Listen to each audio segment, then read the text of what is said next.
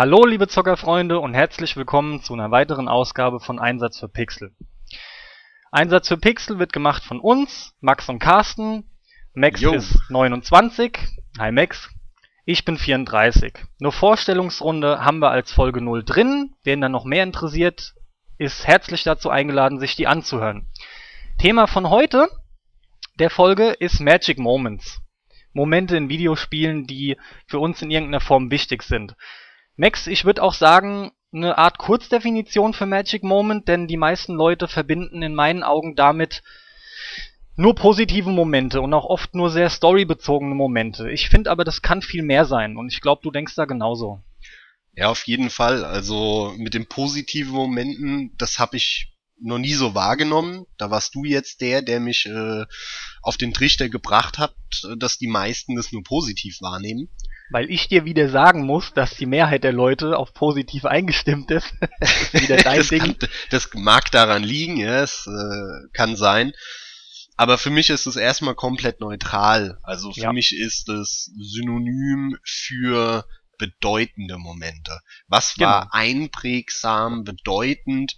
Das kann ein Multiplayer-Erlebnis gewesen sein, äh, das kann ein Singleplayer-Erlebnis gewesen sein, technisch, grafisch. Es kann aber auch äh, ja sich auf die Geschichte beziehen. Also das ist komplett offen für mich. Es kann alles sein.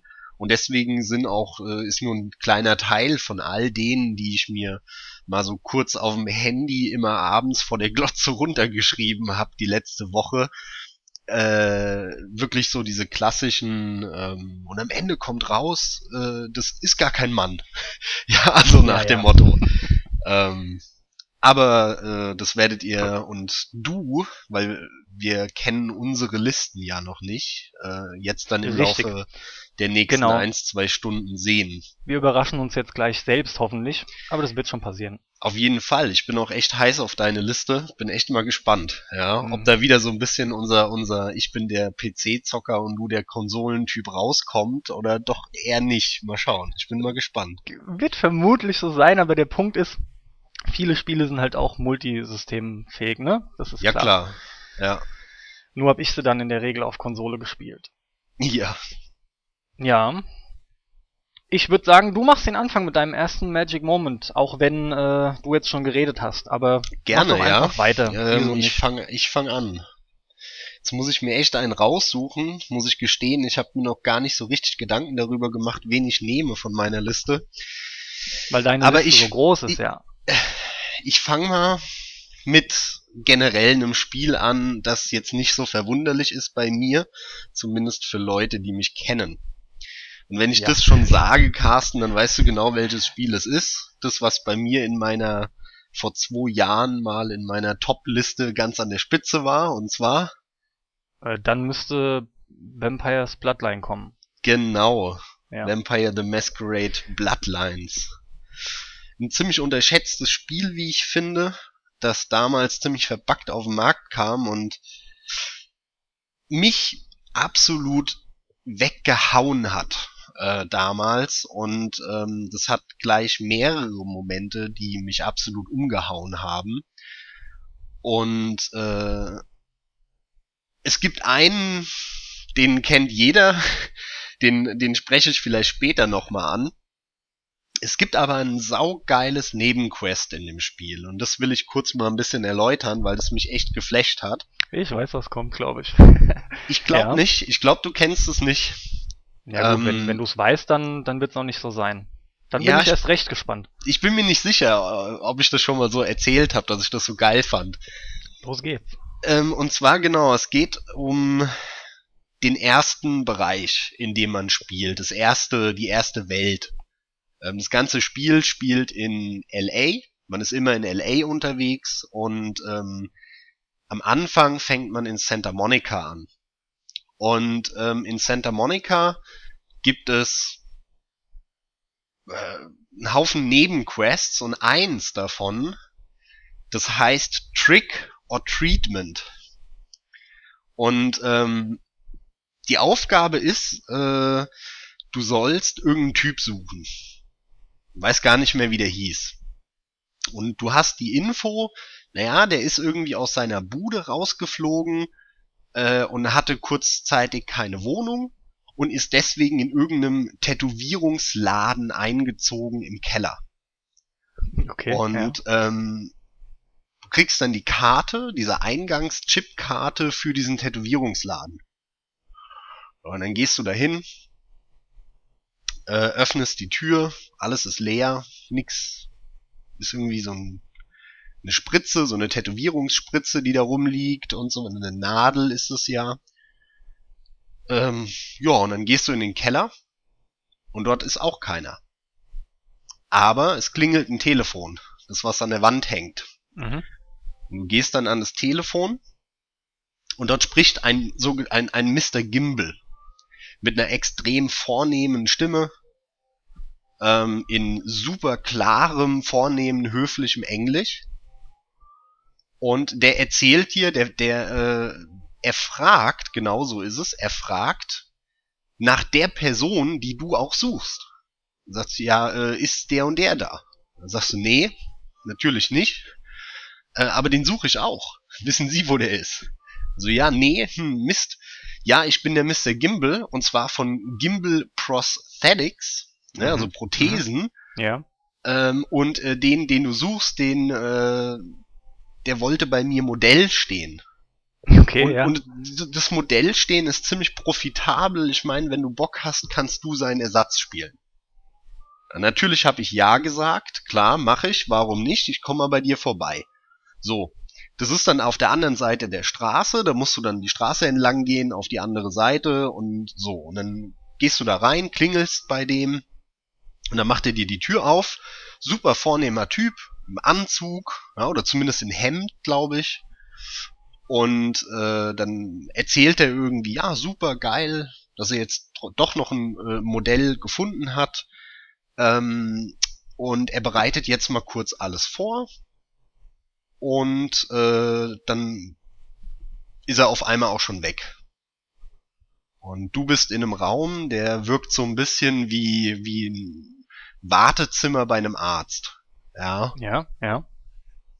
Und äh, du gehst nach einer Zeit, weil nichts passiert, und dann läuft irgendwie Mozart im Hintergrund. Also richtig Klischee, Wartezimmermusik.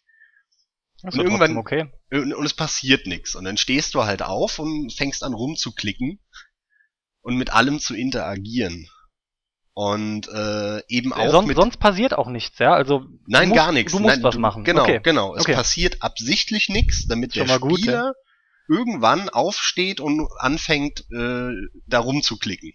Sehr schön. Ja, gefällt mir gut die Idee, ja. Und äh, dann fällt dir auf, aha, die Tür geht auf. Und zwar die, durch die dieser Gimbal äh, nach hinten gegangen ist. Mhm. Und dann gehst du da rein und plötzlich ist nix mehr mit diesem hellen, äh, sauberen, klaren Wartezimmer Arztatmosphäre, sondern das sieht aus wie, wie eine Abstellkammer. Das sind komische Zellen mit Gittern, wo hinten dran Puppen stehen. Alles ist düster und dunkel. Und dann gehst du da lang. Der Typ ist nirgendwo zu sehen. Und dann geht's eine Treppe runter in den Keller. Und da sind irgendwelche Räume mit, mit so OP-Tischen. Blut ist da, Blutflecken, Fotos von irgendwelchen Armen und Beinen. Und ähm, dann kommst du in einen großen Raum, wo in der Mitte ein OP-Tisch ist. Mit großer Lampe und Zellen drumherum. Und Ja. in einer dieser Zellen ist der Typ, den du suchst. Und der ruft dann raus und sagt, hey, boah, bitte befrei mich. Weißt Dieser- du zu dem Zeitpunkt schon, dass er das ist? Oder erfährst du das ja, erst ja, das Nachhinein? weißt du, du siehst den Namen in dem Ah, Moment. ach so, okay, steht einfach dran. Okay. Genau, du siehst den Namen oder ich, er, er- ruft es, glaube ich, auch. Und äh, er sagt dann halt, ja, bitte rette mich, ich bin der und der oder so. Ähm, dieser Gimbal, der ist, dreht völlig am Rad. Ja, das ist ein Psychopath. Und in dem Moment knallt hinter dir auf der anderen Seite vom OP-Tisch die Tür auf. Ja. Dieser Gimbal kommt rausgerannt auf dich zu. In, der, in den gleichen Klamotten wie vorher, auch in so einem Hemd. Und in der Hand als Waffe hat er einen abgetrennten Unterarm Mhm. Und wie bei so einem Griff beim Schwert, das ist der Knochen vom Unterarm, wo nämlich keine Haut mehr drumherum ist. Sehr schön, ja. Und oben ist halt noch die Haut dran. Und damals war das ja auch noch halbwegs beeindruckend, so ein Ragdoll-Physik, äh, wo alles rumgeschlabbert hat. Ja. Und es Wann war halt der? hier auch so mit der Hand. Ja, die Hand hat halt total rumgeschlabbert. Wann kam der raus? Gerade nochmal, weil du sagst, damals war das Ragdoll, äh, waren die Ragdoll Physics noch beeindruckend. Wann kam Äh, der Vampire Bloodline? Vampire Bloodlines kam 2005 Doch, okay. Okay, ja, alles klar. oder 2004. Ja gut, das ist jetzt nicht relevant für, für die Ragdoll Physics. Ich glaube, in dem Zeitraum ist jetzt kein relevanter Nee, das Schritt war passiert. sogar 2004, sehr sicher. Ende 2004, weil der kam parallel zu Half-Life 2. Und Okay. Half-Life 2 habe ich äh, zu Weihnachten 2004. Ja, siehst du, äh, das ist doch ganz interessant, das ein bisschen einordnen zu können, ja. Okay, Und, ähm, also diese, diese Ragdoll-Physics gab's schon eine Zeit lang, ja, aber die waren immer noch relativ neu und ähm, es war dann schon cool, dass die Hand da halt so rumschlabbert. genau. Und auf jeden Fall äh, kommt er dann halt auf dich zugerannt und prügelt mit diesem Arm auf dich ein. ja. Und Ja. das ist also so ein richtig geiler äh, What the fuck Moment, ähm, den ich nie vergessen werde, weil dieses ganze Quest war irgendwie cool und im Nachhinein ist dir dann ja auch klar, was da abgeht. Ja, weil er hatte den Typ da entführt und in diese Zelle gesperrt, äh, damit er irgendwelche Leute, die nach ihm suchen, äh, zu sich da unten hinlocken kann und äh, Prothesen aus der ihren Körperteilen machen kann Mhm, ja, die er dann vertickt, ne? Und ähm, das dann auch noch mit diesem Überraschungsmoment. Und das Geile ist halt, dass du, wenn du den besiegt hast, das ist dann halt ein Bosskampf. Der ist auch relativ schwierig. Und äh, danach kriegst du als Gegenstand diese Waffe, die, den Arm. Ja. Und das ist eine totale Gagwaffe. Die ist nicht besonders stark. Aber es ist halt super lustig, äh, auf irgendwelche Gegner dann mit diesem Arm einzuprügeln. Sowas macht immer Spaß. Vor Ja. allem erinnert es dich auch in deinem Inventar permanent an diese coole Nebenmission. Genau, genau. Das äh, ist definitiv so und also ich fand dieses Quest einfach cool. Das Quest an sich ist nichts Besonderes, aber es ist gut gemacht. Und aber diese Idee dann halt und dieser Überraschungsmoment mit dem Arm, dass du das dann auch bekommst und es war einfach cool, es war einfach ein geiler Moment, mit dem ich so nicht gerechnet habe. Ähm, und das war halt so eines von, ich weiß nicht, gefühlt 50 äh, Nebenmissionen äh, von Vampire Bloodlines. Und ja, äh, ein Grund, warum es zu meinen absolut allerliebsten Spielen aller Zeiten zählt.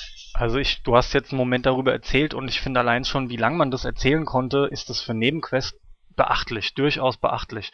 Mich, ich denke automatisch an Witcher 3, jetzt, ja, aktuell, Ja, wo ja. halt einfach auch die Nebenquests so gelobt werden. Denn ganz im Ernst, was du gerade beschrieben hast, könnte auch oder ist oft eine Hauptmission in einem Spiel. ja, genau, genau. Von daher, äh, du hattest es gerade mit irgendeiner Aussage eigentlich ja, nicht runtergemacht, aber schon ein bisschen, bisschen runtergebracht oder, oder ein bisschen gelevelt. Ich finde eigentlich, dass das herausragend ist.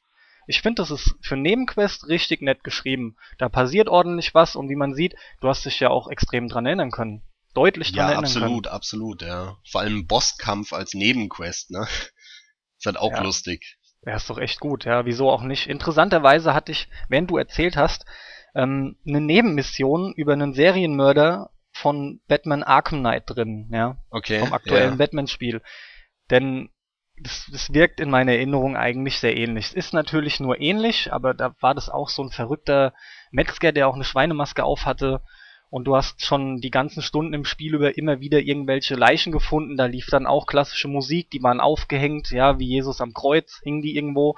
Du hast den Ja, Ort halt ja. gefunden durch die Musik und und dann hast du, ist das auch, das Ganze ähm, endete dann auch eben in so einem kreisrunden Raum, wo die eingesperrt waren und du, das Bild schoss mir sofort in den Kopf.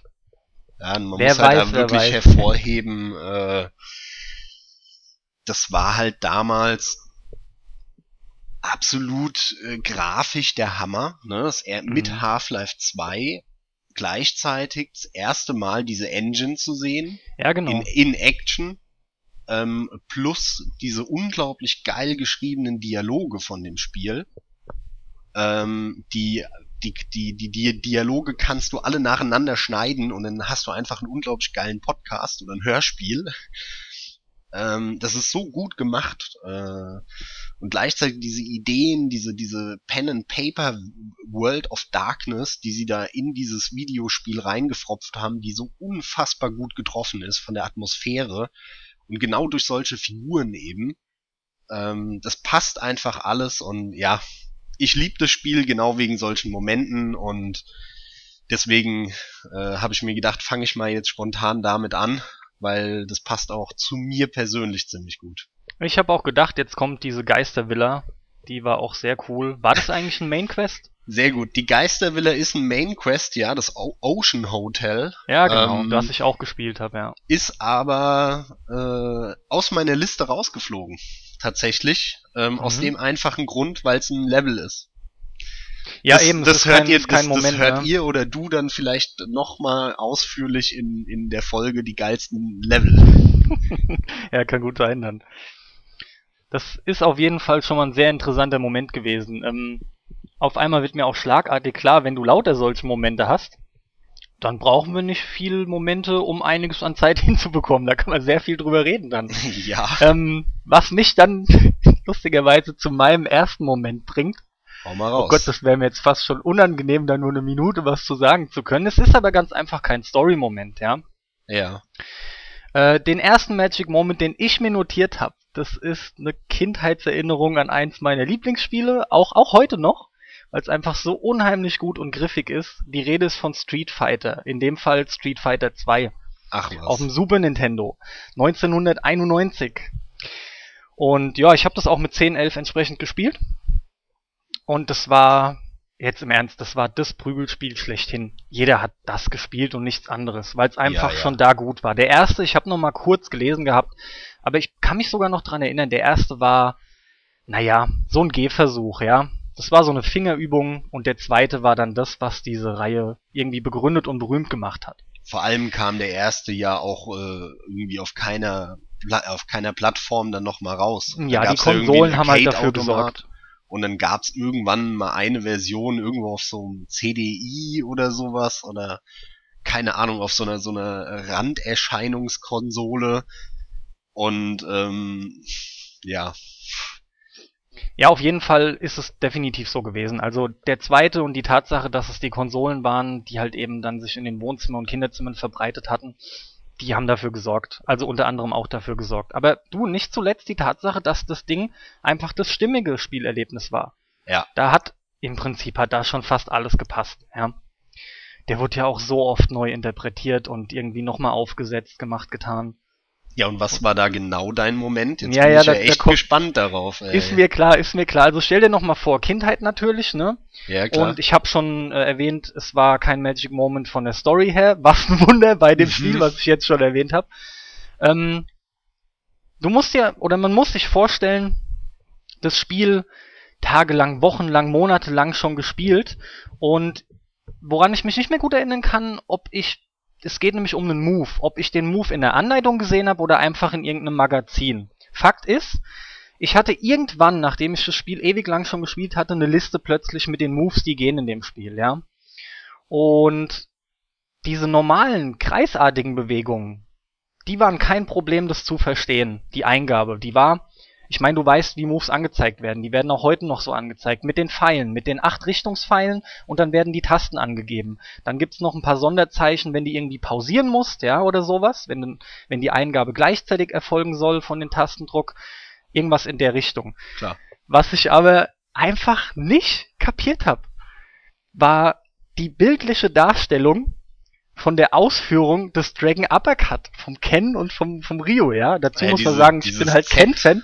Aber du, du hast ja, im Nachhinein ist es halt total lächerlich, aber du gibst ja die Richtung zum Gegner ein, zum Gegner hin drückst du einmal und machst dann einen Viertelkreis in der Bewegung von unten zum Gegner hin. Im Prinzip drückst du zum Gegner und machst einen Hadouken, einen Feuerball.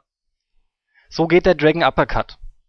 Aber als Kind habe ich das nicht kapiert, wie das funktioniert, bis ich irgendwann durch, durch Hin- und Herrutschen, so führen übrigens einige heute tatsächlich den, den Uppercut auch aus. Wenn du hin und her kippelst zwischen dieser Stelle, ne, diese Diagonale, rechts unten oder links unten, dann wird er auch ausgelöst im heutigen Street Fighter 4.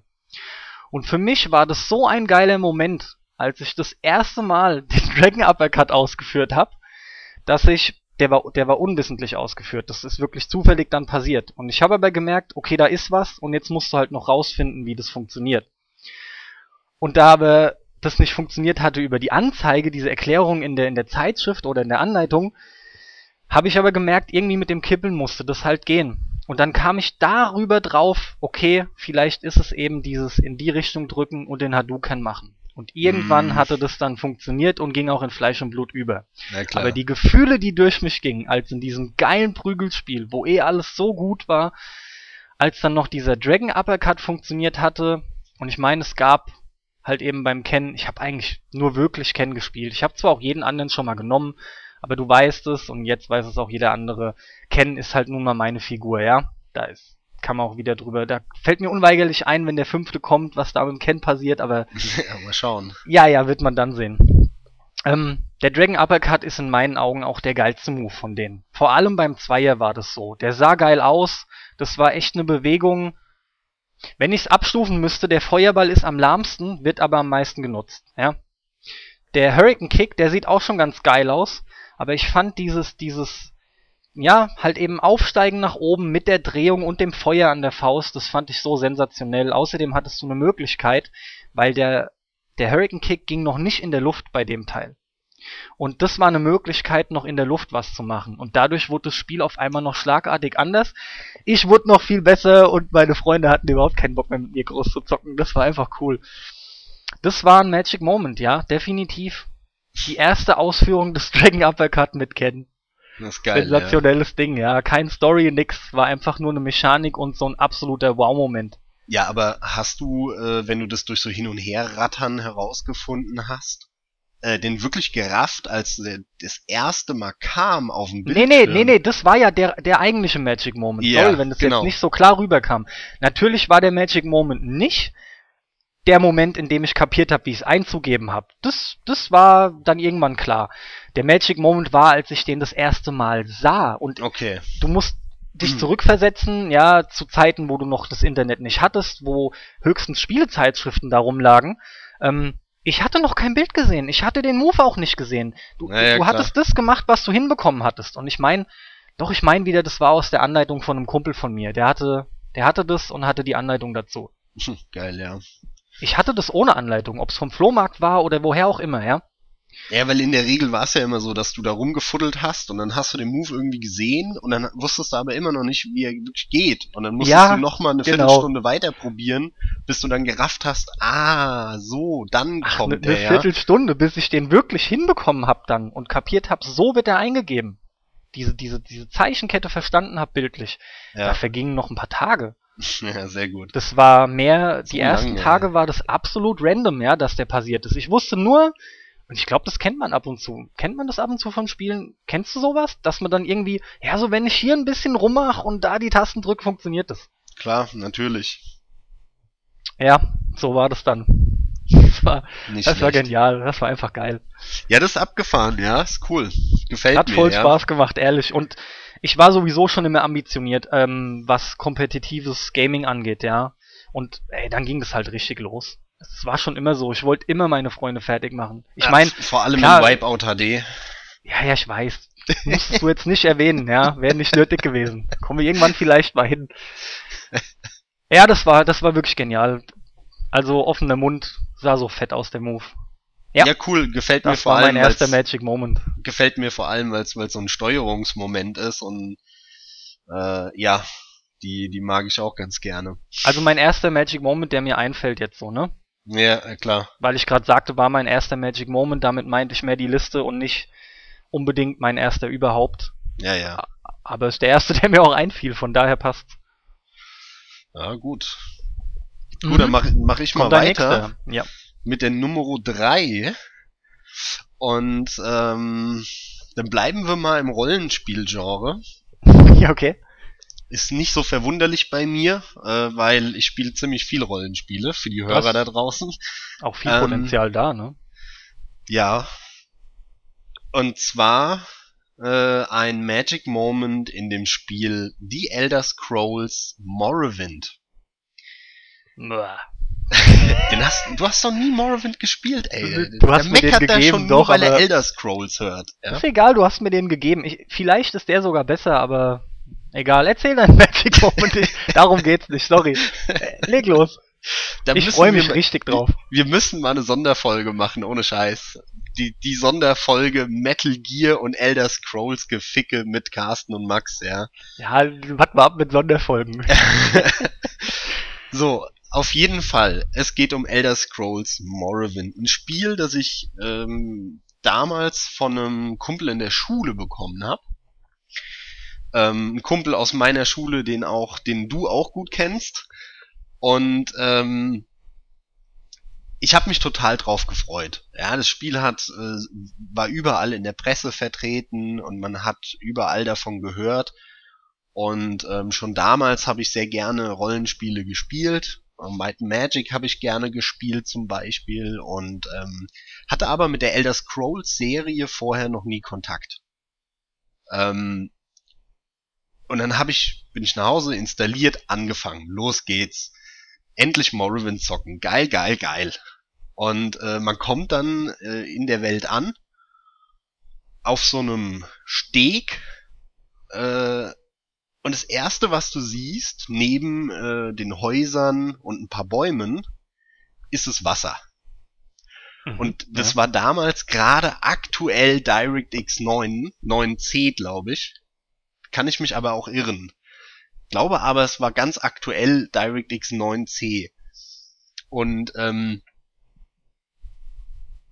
das war ein Wassereffekt, den hast du so vorher noch nicht gesehen. Mit so einer, mit so einem Reflexionseffekt noch drin. Und da sitzt du da und da ist schon mir die Kinnlade runtergeklappt, ja. Also wirklich dieses Bam, Alter, sieht das Wasser geil aus. Kann ich verstehen, ja. Und dann bin ich da erstmal äh, drei Minuten im Kreis gelaufen und hab mir das Wasser angeguckt. Und ähm, bis, bis ich dann weiterlaufen konnte. Und äh, du kommst dann danach, weil wie gesagt, du kommst vom Wasser ähm, aus einem fernen Land, ne, ganz Klischee, bist ein Fremder und kommst dann da in dieses Land Morrowind, in dieses Gebiet. Und äh, dann kommst du in ein Haus, du suchst dann noch vorher deinen dein, äh, Charakter aus, deine Klasse und so weiter. Und das erste Haus, in dem du dann unweigerlich landest, ja, um dann eben in die Welt reinzukommen, äh, da habe ich mir natürlich erstmal alles angeguckt. Also wenn das Wasser schon so geil aussieht, dann muss ich mir natürlich alles ganz genau anschauen. Ja, kann ich voll nachvollziehen.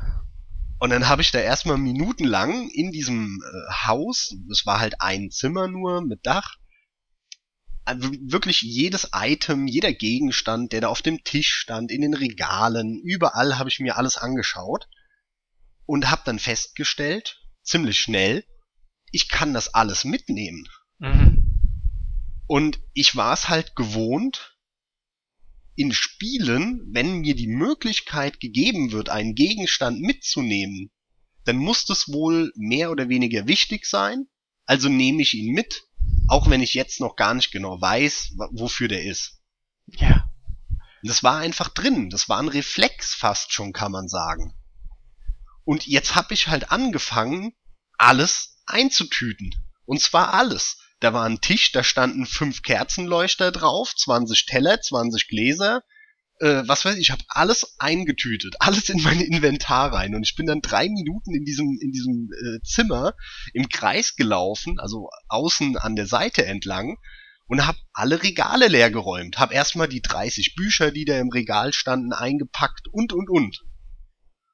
Und als ich dann irgendwie beim letzten Schrank war in dem Raum, ploppte dann die Nachricht auf, äh, ja, du kannst nichts mehr nehmen. Dein Inventar ist voll. Ja. Und da waren aber noch Items in dem Schrank. Und in dem Moment habe ich erstmal reflektiert und gedacht, was hast du da eigentlich gerade gemacht? Ja, äh, du hast irgendwie 20 Teller genommen, 50 Bücher, 30 Kerzenleuchter. Kann nicht alles relevant sein. Die haben, ja genau, die haben alle einen Wert von null, sind aber schwer.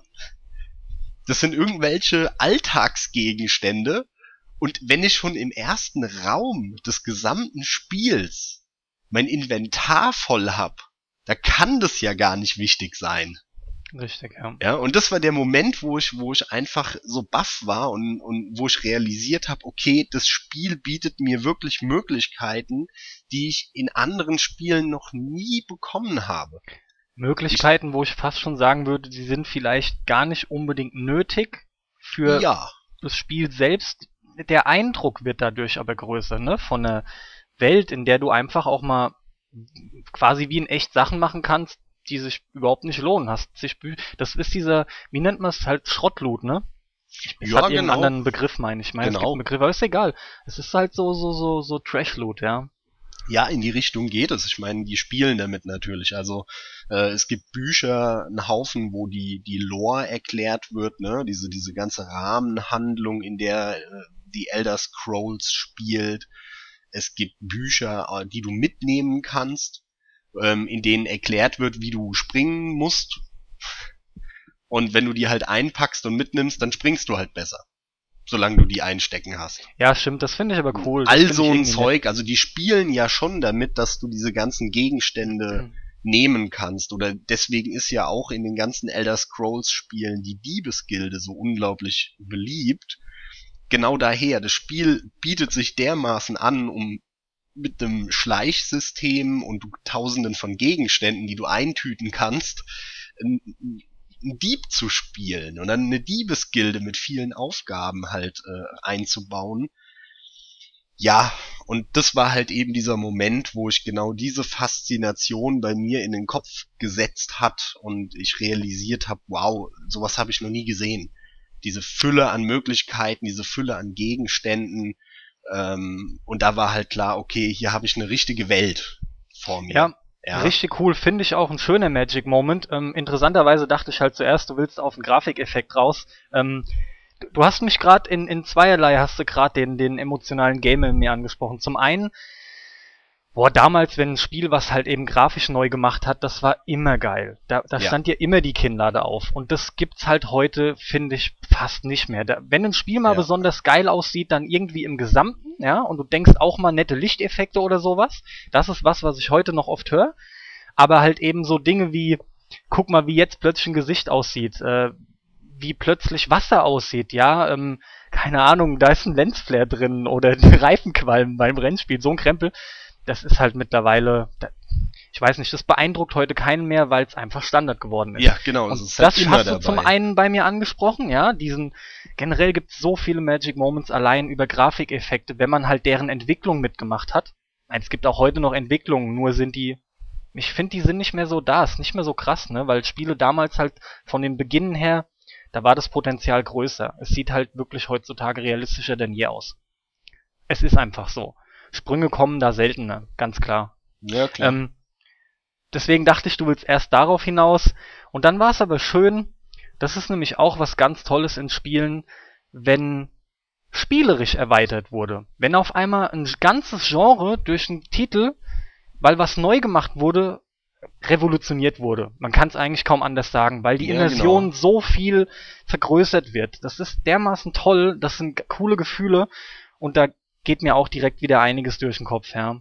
Und ich kann das sofort natürlich nachvollziehen. Es ist, ja, es ist spitze. Toller Ja. Magic Moment, finde ich, ja. Siehste? Und obwohl, trotz, dass es äh, Elder Scrolls Hat ist. mit dem Spiel erstmal jetzt, äh, oder hat damit nichts zu tun, ob ich das Spiel mag oder nicht. Das ist egal. Außerdem kann ich es gar nicht beurteilen. Der, vielleicht wäre der dritte einfach für mich der Elder Scrolls, den ich spielen Nein, glaube ich nicht. Ja, jetzt sage ich mal was Gutes, ja. Nein, kriege ich von dir wieder ja, glaube ich gemacht. nicht, weil die sich halt grundlegend nie verändert haben. Ja, natürlich also nicht, weil es ein einfach nur eine neue Skyrim Welt ist zum Erkunden eigentlich nur eine, eine abgedatete Version von einem Morrowind. Also der, der große Schritt bei Elder Scrolls war von Daggerfall zu Morrowind. Da wurde es Ja, ja. wirklich sehr Ja. anders. Aber seitdem ist es im Prinzip immer dasselbe Spiel, nur mit schönerer Grafik und noch mehr Aufgaben und so und so weiter. Ja, das Erkunden der Welt steht da im Vordergrund. Genau, ja, Fall. das sowieso, das sowieso. Ja, dann pack mal deinen nächsten aus. Ich gehe die Liste durch. Ich habe die nicht sortiert großartig. Ähm, mein nächster Magic Moment stammt auch vom Super Nintendo aus dem Spiel Donkey Kong Country. Ja, sehr Kam gut. am 24. November 94 raus. Jetzt bin ich ähm, mal gespannt, ob ich den auch bei mir draufstehen habe. Glaube ich nicht, dann bin ich aber gespannt, weil du es jetzt erwähnst. Das heißt, das Spiel hast du ja wohl drin. Ja. Äh, Wir reden natürlich vom ersten, ja. Nicht, Ja, dass du da jetzt, denn du hast auch die ersten. beiden anderen gespielt. Die hab ich, naja, den zweiten zum Teil, den dritten gar nicht mehr. Da fand ich auch dieses Riesenbaby scheiße, aber egal, da habe ich keinen Zugang mehr zu gefunden, obwohl du jedes Mal sagst, lege ich dir ans Herz, Spiel, die sind gute Jump'n'Runs gewesen, Ja. sogar besser. Du sagst Also für damalige. Zeit waren das absolut immer noch überdurchschnittliche gute Jump'n'Runs. Okay. Ähm, die waren halt nur nicht mehr, hatten halt nicht mehr diesen Wow-Effekt wie der Einser. Und Naja, ich, gut. ich würde ja sogar so weit gehen und sagen, Teil 2 ist es spielerisch der beste von allen dreien. Mag sein, ja. Ja. Teil Ja, 1 viele hat halt nur auch die- diesen Wow-Effekt gehabt und dann war halt beides verschossen. Dann Ja, hatten sie keinen Wow-Effekt mehr grafisch und haben halt noch ein schlechteres Spiel daraus gemacht als Teil 2 und deswegen ging der dritte so ein bisschen unter. Außerdem gab's da ja auch schon die PlayZ 1 und so. Es war ja dann eh wo, die Zeit, wo viele Super Nintendo-Spiele untergegangen sind. Das war bei mir ein Hauptpunkt. Aber Max, weiter zu meinem Magic Moment. Ja, leg mal los. Dann kannst du jetzt gespannt sein. Bei mir ist, äh, also ich könnte generell auch so viel zu dem Spiel sagen, da es aber um das Spiel selbst nicht geht, komme ich wirklich zu dem Moment direkt. Und zwar ist es das erste Level, ich habe es auf Deutsch gespielt, das heißt, äh, die Welt heißt Krimskrams GmbH und das Ja, erste Level dort in dieser Welt heißt Ölfass Boulevard. Ich ja. habe jetzt nicht nachgeschaut, wie es im Englischen heißt, ja. Irgendwas mit Oil wird's schon sein. Wie dem auch sei, erstes Level in dieser Krimskrams GmbH-Welt.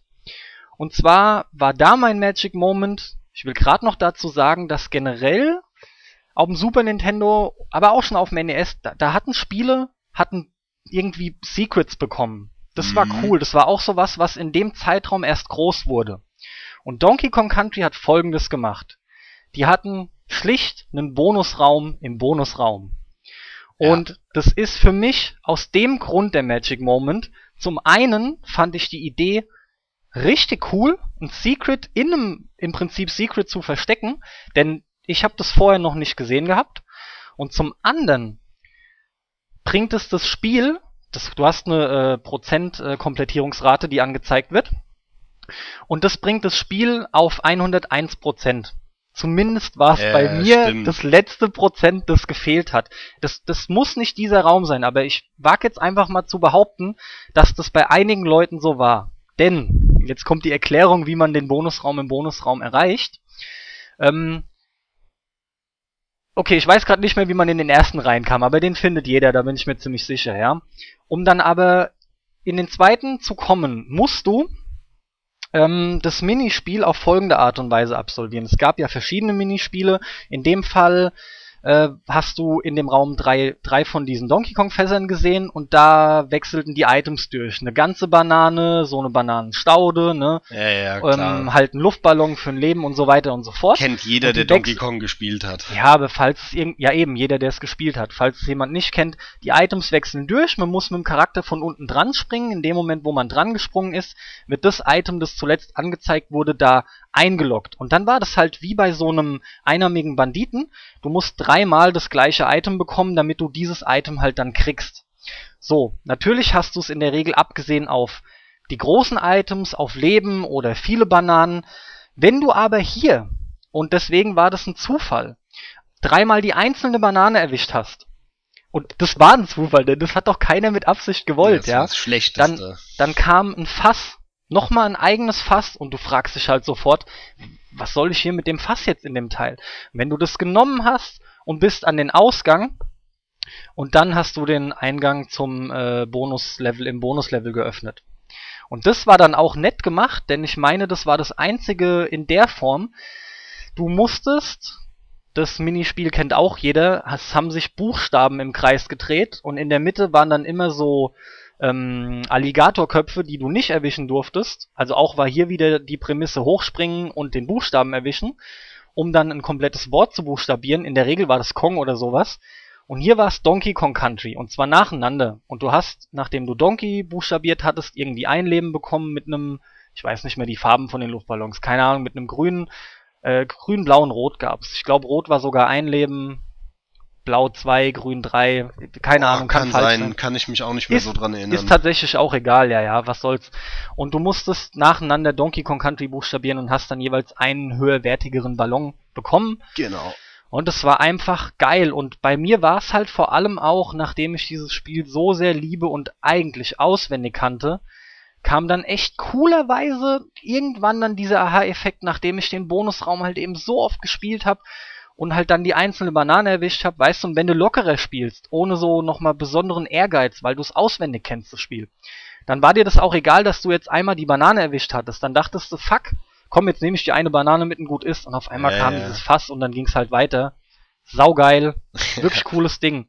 Ähm, bringt mich aber dazu, dich eigentlich fragen zu wollen, was war bei dir da der Magic Moment? Aber im Prinzip interessiert's mich jetzt wie Sau. Willst du den erzählen oder lieber Klar, anderen? gerne. Ähm, bleiben wir beim Spiel, klar. Er war es nämlich Ähm, nicht, ne? Bei dir war der es nicht.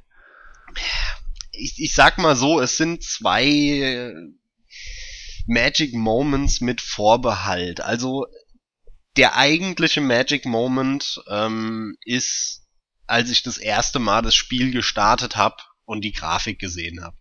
Ja, okay, klar. Also ja. Also das hat mich damals wirklich echt umgehauen, weil diese diese vorgerenderten äh, Sprites, die dann da animiert waren, das ich hätte niemals gedacht, dass sowas auch nur ansatzweise möglich ist auf den Kapazitäten von so einem Super Nintendo.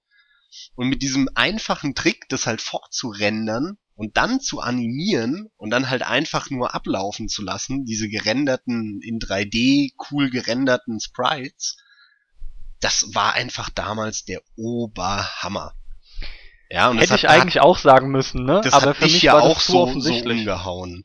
Natürlich, aber das war fast schon zu offensichtlich für mich. Ich wollte ein bisschen was Spezielleres. Die Grafik hat auf jeden Fall jeden umgehauen. ich, ich habe leider ansonsten gar nicht mal so den, den, den besonderen Magic Moment. Äh, ich habe noch eines, äh, was dann eher bei uns in unserer die besten Level landet. Deswegen will ich, dein, will ich da jetzt nächster gar, oder? gar nicht äh, näher drauf eingehen. Okay, gut. Ähm, gut, dann hau ich jetzt aber trotzdem noch mal einen raus. Nehmen wir den als deinen offiziellen nächsten.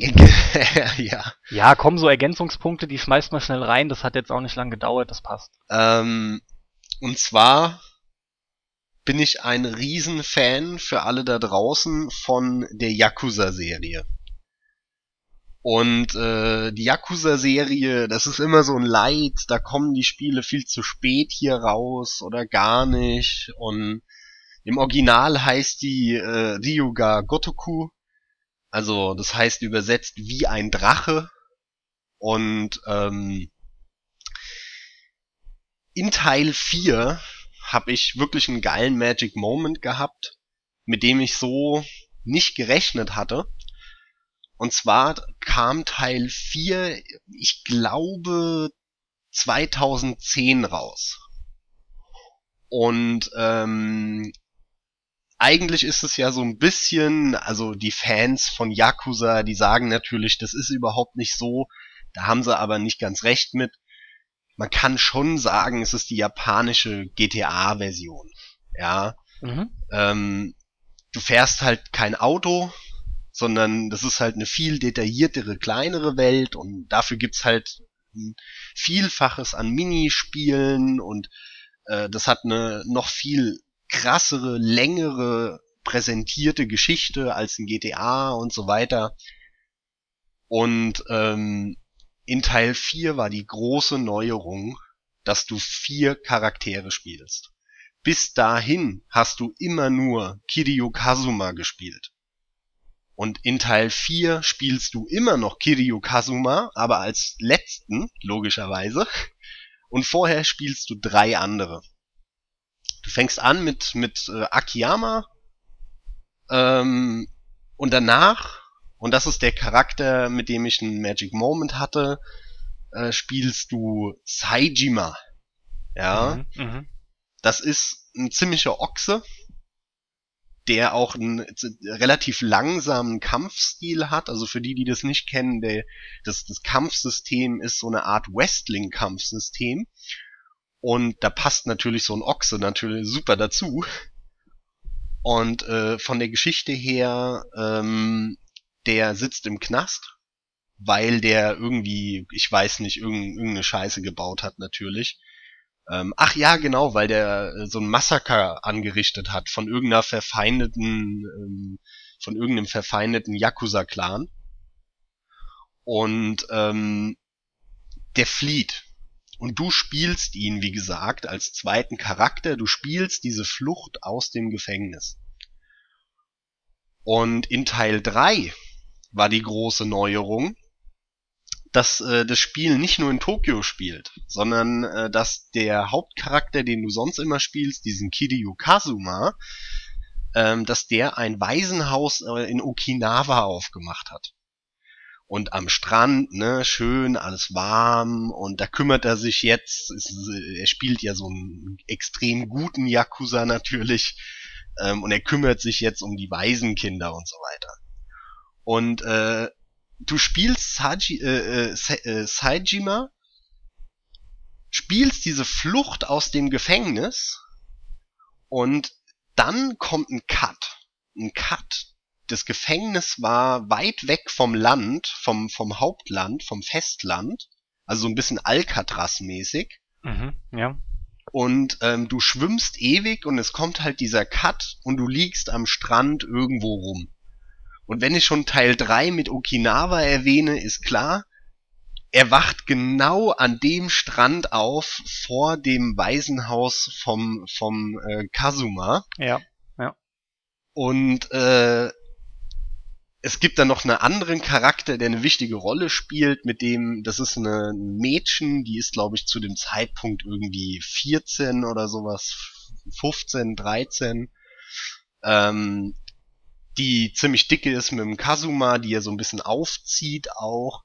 Und sie findet diesen, diesen Sajima, nimmt den mit in, in das Waisenhaus und, und legt ihn dahin und kümmert sich um ihn, ne? Und, und alles. Und äh, er macht die Augen auf, wird wach und äh, dreht dann erstmal am Rad und sieht so ein sexy Mädchen und äh, knockt die dann erstmal um und legt sich über sie so und du denkst dir, oh mein Gott, ey, jetzt fängt er da echt an, an der rumzumachen. Äh, Im letzten Moment lässt er dann aber los, ne, weil er dann doch ein gutes Herz hat, so ein bisschen. Mhm.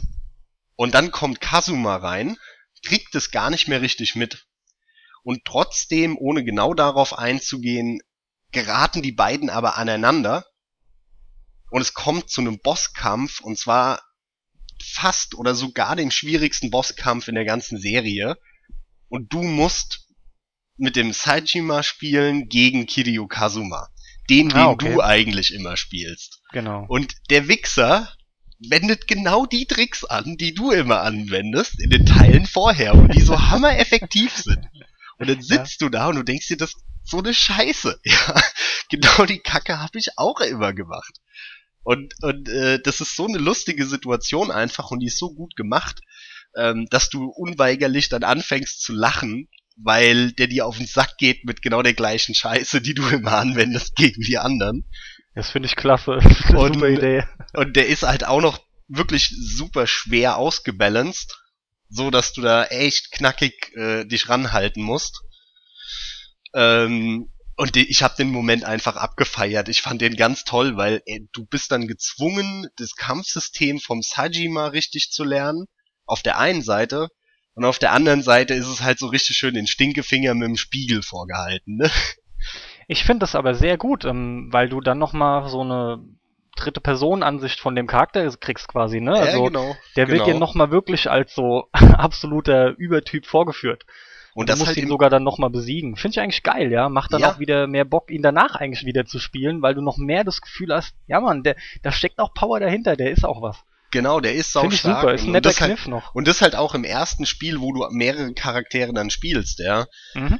Einfach geil. Also das, äh, ich habe das einfach total abgefeiert, den Moment und äh, bisschen frustig, äh, weil Ja, ich, gut. weil ich dann ein, zwei Mal beim Bosskampf halt auch draufgegangen bin. Und ähm, aber super gut. Also den habe ich echt abgefeiert. Super, ja. Finde ich Ja. gut. War, war jetzt eine lange Herleitung, fand ich, aber ähm, naja, es ist ja auch, auch ganz gut, immer mal wieder was zum Spiel selbst noch zu sagen. Außerdem merkt man da einfach, wie sehr du auf, auf die Yakuza-Reihe stehst. Das Ja, kam wirklich gerade durch. Leider so unterschätzt hier. Ich äh, finde es so traurig. Und Sega Trotz allem ja wollen auch den unheimlich viele Leute. Ja, also ich kann mich, ich meine, ich habe es auch nicht gespielt, aber ich kann mich gut dran erinnern, bei den letzten beiden Teilen schon, wenn nicht sogar bei noch viel mehr, war doch auch der Aufschrei groß, weil Sega immer wieder meinte im Vorfeld, wir bringen es nicht raus. Und dann äh, hi- hieß es aber, nee, bringt es auf jeden Fall, wir wollen das haben. Da ging es doch dann wieder los mit Petitionen und entsprechenden, ja. Ja, das hast du immer wieder. Es gibt halt eine harte, eingeschworene Fangemeinde, aber es ist halt nicht in dem Maße massentauglich. Ja, das stimmt, Und das wirkt die halt im Internet halt, so, ne, die weil sind, entsprechend. Die, die, die sind halt beim ersten Teil auf die Fresse gefallen, weil Teil 1 war damals halt extrem groß ausgelegt. Und ähm, als der dann so erfolgreich in Japan lief, haben die halt wirklich Geld in die Hand genommen, das lokalisiert und komplett auf Englisch synchronisieren lassen, den Teil 1, und dann in der USA rausgebracht und dann hat's halt keinen Schwanz gekauft. Mhm. Ne, Ja, so salopp formuliert. Zumindest Ja. mal im Verhältnis zu der Investition, die die getätigt haben. Und dann sind die halt super vorsichtig geworden. Und dann war es schon mit Teil 2 so, dass sie darum gezickt haben, den erst super spät für die PS2 dann rausgebracht haben. Äh, dann ohne Synchro, sondern nur mit japanisch und englischen Untertiteln. So wie es ja eigentlich eh alle, die das so abfeiern, spielen wollen. Ja. Weil das ja in der Regel so Japan-Freaks sind und äh, so Leute wie ich, die dann auch die ganzen japanischen Versionen sich kaufen. Ähm, ja, traurige lange Geschichte. Äh, ich lieb die Serie und das war wirklich einer der der der geilsten Momente in der Serie, weil es auch ein geiler Bosskampf eben war. Ja. Ja, ich finde das auch, wie gesagt, aus dieser, aus diesem Kniff heraus cool, um die, um den Charakter noch mal ein bisschen äh, besser darzustellen, ja. Finde ich Ja. ganz gut. Dann hau mal deinen nächsten raus. Mein nächster Magic Moment ist Portal. Ach ja. Eins oder zwei? Eins natürlich. naja, so Mhm. natürlich ist es nicht. Aber es wird klar, wenn ich sage, dass ähm, das namensgebende Portal auch der Magic Moment für mich ist. Okay. Denn ich fand einfach, was dieses Spiel generell gemacht hat, aber die Tatsache, mit Portalen zu arbeiten, fand ich unheimlich gut. Es war auch, das war bahnbrechend, das war was Neues, ja. Ich finde es auch komisch, dass es nicht öfter gemacht wird, aber es ist wirklich komisch, fällt mir dabei ein, dass das nicht noch wiederholt wurde. Abgesehen von Portal 2 selbstverständlich. Aber gibt es irgendein Spiel, was mit sowas wirklich gearbeitet hat? Mir fällt ja, keins ein. es gibt noch Quantum Conundrum. Ja, okay, gut, das ist ja nur der Nachfolger von der Kim Swift und der war auch, Genau. der ist auch nicht wirklich, ähm, das war schon kein schlechtes Ding. Ich habe den ein bisschen gespielt, aber der war dann trotzdem, würde ich sagen, zu Recht auch nicht mehr so erfolgreich, ja. Aber es ist ein klassischer Effekt. Ich finde, du hast immer zwei Effekte. Also entweder kommt was raus, was irgendwas total gut und neu macht, Ja, und entweder fangen dann alle an, es zu kopieren, weil sie nämlich irgendwie damit dann auch Knete machen wollen, oder, bleibt oder einzigartig. sie trauen sich nicht ran, genau. weil sie meinen, sie würden dann untergehen und es wäre verschwendete Energie, wenn sie sich da jetzt äh, quasi dranhängen. ja, da und bei- finde ich auch, Und bei Portal trifft eben genau das zu. Da, da, da traut sich keiner ran, weil das dermaßen perfekt war und so, so, ein- so gut und so eine riesen Fangemeinde hat, dass alles nur als ist ein Portal-Fake abgewatscht wird, was auch nur so ähnlich ist. ja, Ne? Wohingegen bei so einem, weiß ich nicht, Call of Duty Modern Warfare äh, 4, obwohl das ein super Spiel war, alle plötzlich angefangen haben, äh, moderne Kriegssettings zu benutzen in ihren Shootern. Und heute kriegst du nichts anderes mehr. Ja, korrekt. Also irgendwie ist es abgefahren. Ich bin mir da auch nicht ganz im Klaren darüber, warum manchmal das eine und manchmal das andere zutrifft. Das ist abgefahren. Also spätestens nach Portal 2, denke ich, ist es schon klar, dass sich da keiner rantraut. Das sage ich auch sofort. Portal 2 ist in meinen Augen ein perfektes Spiel. Ich habe da echt, ich habe da nichts dran auszusetzen. Portal 2 ist für mich rundum eine super Sache. Das hat man nicht oft, finde ich. Ein Spiel, was so durchweg top Ja. ist. Ja, ist echt selten. Da könnte man beim ersten schon hier und da Kritikpunkte anführen. aber bereits der erste hat einfach so viel unheimlich gut gemacht. Generell war ich zwar vom ganzen Spiel geflecht, aber ich, der Moment, der Einstieg ist halt schon sensationell. Da hast du ja noch nicht mal die Portal Gun. Ja, da schießt ja deine Portale noch nicht mal selber.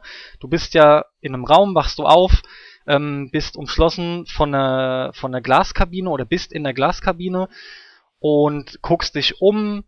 Du siehst, ich weiß jetzt nicht, wie man aufstellt, aber an der einen Seite ist auf jeden Fall eine, eine, eine Milchglaswand, da dringt nur Licht durch, ne? Grafisch war der ja auch sehr, ja, relativ schlicht sogar eigentlich, ne? Du Ja, hast ja. nie groß Details gehabt. Ja, vor Ähm, allem war ja auch die, die Half-Life 2 Engine zu dem damaligen Zeitpunkt schon relativ veraltet, kann man sagen. Ja, ja. Auf Ähm, jeden Fall war dir aber trotzdem klar, dass von da oben, dass du von da oben beobachtet wirst. Ja. Und dann fing auch schon eine Stimme an, zu dir zu sprechen und hat dich irgendwie willkommen geheißen bei Aperture Science und hat ein bisschen was erzählt. Du fingst derweil schon an und hast gesehen, da liegt so ein Block, wo du irgendwie mit einem Stift anscheinend die Notizen gemacht hast. Ein Radio war da, die Toilette, das Bett, das war's auch schon, ne? Und dann ist dir noch ein Timer aufgefallen außerhalb von deiner Glaszelle. An der Wand gegenüber von diesem Milchglas, von dem, ich nenne es Beobachtungsraum. Und da lief eine Minute runter, war's.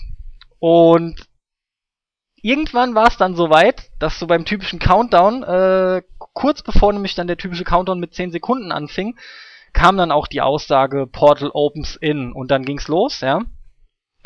Und dann hat sich echt so ein Portal geöffnet. Zum einen bei dir in der Zelle, zum anderen an der Wand 90 Grad gedreht rüber. Und unterhalb von dem Timer. Du, du kannst dich, denke ich, auch noch super dran erinnern, oder? Ja, ich kann du mich hast den genau ersten auch Level gespielt, noch ne? erinnern. nicht nur den zweiten. Ja.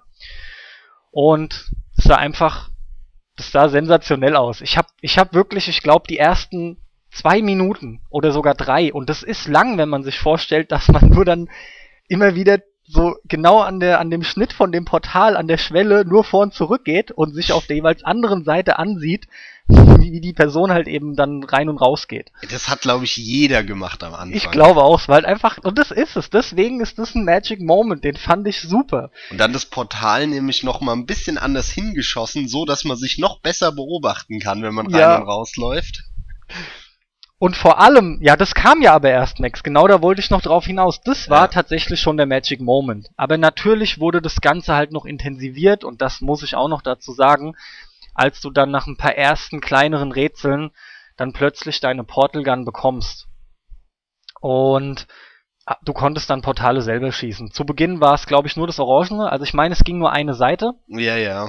und dann kam halt irgendwann noch die zweite dazu. Und dann Aber wirklich kam nur halt eins, zwei Level, das war ganz flott, dass du beide hattest, glaube ich. Ganz am Anfang hast du ja, als ich eben von den kleineren Rätseln sprach, hast du sogar gar keine Portale selber gemacht. So, so die ganzen Anfänge waren wie Ja. dein, Aus, dein Rauskommen aus der Zelle. Du hast gar nichts gemacht, außer ähm, einen Würfel hast du, glaube ich, schon bedient und Schalter hast du bedient. Genau. Da wurden dir so elementare Dinge einfach schon mal beigebracht, die zwar offensichtlicher sind, aber bevor sie dann halt eben die Portal Gun reinknallen, ne, hat man dich einfach mal mit Standardkram, mit Schaltern, wie gesagt, und diesen und Gegenständen durch die Portale geschickt, um dir zu zeigen, was es bringt. Ich, das werde ich nämlich auch nicht vergessen, wie ähm, die Stimme dann irgendwann zu dir sagt, Speedy things go in, speedy things come out, ja, Mhm. und ähm, wo dir einfach nur signalisiert wurde, okay, Geschwindigkeitsverlust gibt's auch nicht. So schnell wie was da reingeht, kommt's auch wieder raus. Und das ist nochmal ein kleiner Moment, ich will's halt unbedingt noch erwähnt haben. Wenn du beide Portale schießen kannst, ist es auch genial. Du kommst sehr schnell auf die Idee, über dir und unter dir eins zu erstellen, dass du halt endlos Ja, fällst klar. und du wirst auch immer schneller halt bis zu der entsprechenden Geschwindigkeit. Womit ja dann auch später Rätsel gelöst wurden, ne, indem du während diesem schnellen Fall dann plötzlich das andere Portal irgendwo an eine seitliche Fläche schießt, damit es dich als Spieler halt eben mit der immensen Geschwindigkeit rauskatapultiert. Vor allem Aber Magic das, Moment wenn, bei wenn Portal, du über das dir und Portal unter selbst. dir ein Portal äh, reinsetzt. Das Ja. hat man auch schon im Trailer gesehen. Da wurde das schon so abgefeiert, dass man dann in so eine Endlosschleife reinkommt. Ähm, War das fand, so? Ich- fand ich ein bisschen schade. Ja, ja, ja, ja. Habe ich gar nicht gesehen, Also denn ich habe ähm, ich hab mich direkt an den Trailer erinnert und habe dann gesagt, boah, das will ich sofort machen. Ich habe das so, sobald ich die Portale schießen konnte, habe ich das gemacht, weil ich es im Trailer gesehen habe. Okay, okay, ja. Ja, vor allem finde ich auch noch interessant zu erwähnen, wollte ich am Anfang schon gemacht haben, ist aber nicht wild, dass es halt in der Orange Box kam zuerst. tatsächlich mit äh, der zweiten Episode von Half-Life und Team Fortress 2, was ja auch viel gezockt wird, ja. Also beides. Half-Life Episode 2 und Team Fortress. Ähm, Gut, da Das sind wir ja bei dem später Punkt, erst ein. was ich vorhin gemeint habe. Die Half-Life 2 Engine war halt eigentlich schon ein bisschen veraltet.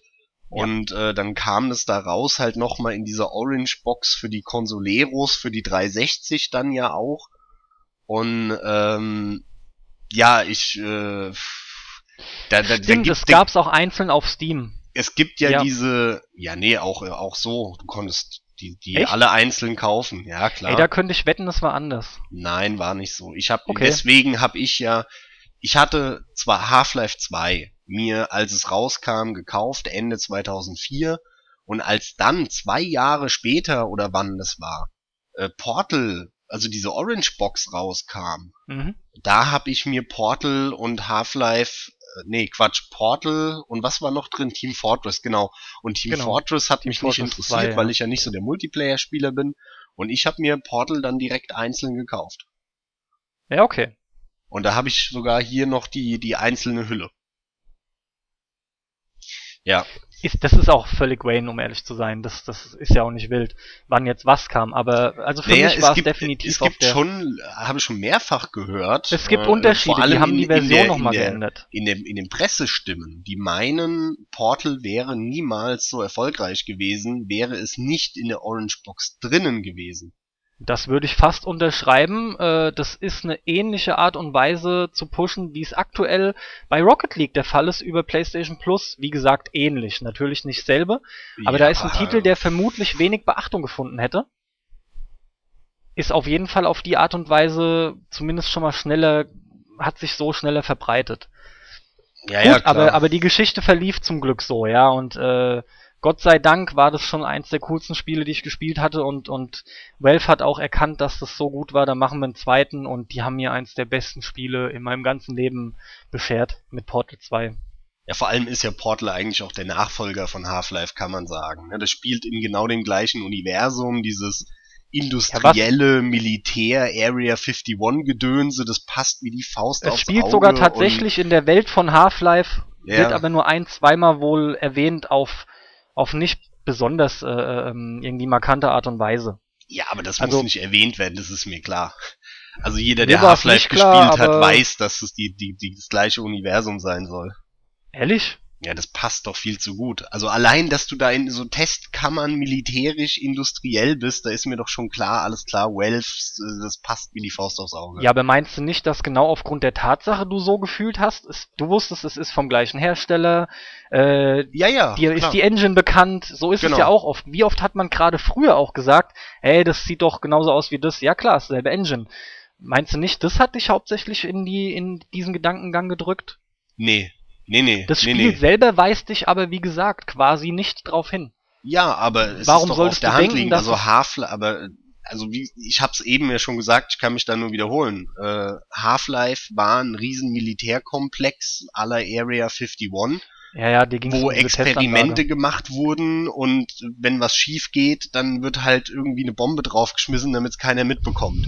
Gut, so. das Gefühl hatte man Und- tatsächlich. Und genau das ist halt Portal. Also Ja. Gut, das stimmt schon. Also das Gefühl hatte man, das kann ich bestätigen. Bei mir, das ist aber jetzt ganz nett gewesen. Ich habe aus dem Grund nachgebohrt, weil ich halt Half-Life nie gespielt habe. Ja, ich habe Half-Life nie gespielt. Ich, Eins. Carsten, habe Half-Life nie gespielt. zwei Oh hast Mann. du ja schon mal angespielt. Halt eben Ja, in den dieser hab ich- Orange Box. Den habe ich angespielt, aber Moment. Ähm, Episode 2 war das in der Orange Box. Hä? Nein, nee. Wa- Was war das denn, was in der Orange Box kam? Habe ich mich vertan? Ich habe doch gesagt, in der, Orange Box, kam. kam Half-Life 2, Portal 1 und Team Fortress 2. Oh, dann war das mein Fehler. Ich glaube, ich habe Episode 2 gesagt. Interessanterweise Wollen erinnere wir ich mich mal aber daran überhört nicht. haben. Ist mir auch egal. Ich will hier aber auch niemanden irgendwie ärgern. Ähm, Half-Life ist an mir leider vorbeigegangen, weil ich halt, das habe ich in unserem Vorstellungspodcast gesagt und erwähne es nochmal, äh, zu der Zeit war ich kein PC-Zocker mehr und deswegen ist es echt an mir vorbeigegangen, wobei ich auch nicht weiß, ob ich den ersten so geliebt hätte. Eventuell. Ich bin halt einfach kein Alien-Fan. Egal, Max, wir schweifen aber da jetzt total ab. Der Magic Moment Das ist muss genannt. ich jetzt trotzdem noch mal ganz kurz kommentieren, weil Ja, mit kommentier. Aliens Ach hat. Half-Life 1 quasi nichts zu tun. Es Kommt gibt erst am, am Ende, oder was? ein langes, viel zu langes Level bis zum Bosskampf, wo es dann um Aliens geht. Und vorher hast du nur hier und da mal eine komische Kreatur als Gegner. Aber das ist, sind, hat, ist weit entfernt von klassischen Aliens und so. Und das fühlt sich auch, das Spiel fühlt sich nicht an wie Aliens. Na gut, nicht wirklich. weil war halt alles, was ich nur immer in, sah, in irgendwelchen. Industriehallen rum und schiebst Kisten durch die Gegend und so. Ähm, also, naja. Nicht naja, probier mich jetzt nicht wieder hier irgendwie aus der Reserve locken zu wollen. Das ist, ich hab's verpasst, ich hab's dreimal gesagt. Ja klar, Also ich das glaub- sowieso. Ich Also- glaube, dass ich den nicht mehr nachholen werde, aber selbst wenn, ähm, natürlich kann er mich nicht mehr so flächen, wie er das zum damaligen Zeitpunkt getan hat. Ich könnte nur noch rückblickend als erfahrener Spieler verstehen, warum das halt bahnbrechend war, ja. Das war's dann auch. Also So. wenn wir, wenn wir schon so weit sind, dann muss ich jetzt reingrätschen und sagen, dann komme ich zu meinem nächsten Magic Moment. Ach so, okay, ja klar. Sollst du Ja. ja. Ich habe gedacht, du grätst jetzt mit was anderem rein. Nein. nee, den will ich ja hören, den nächsten Magic Moment. Okay, dann lege ich los und sag das Intro von Half-Life 1.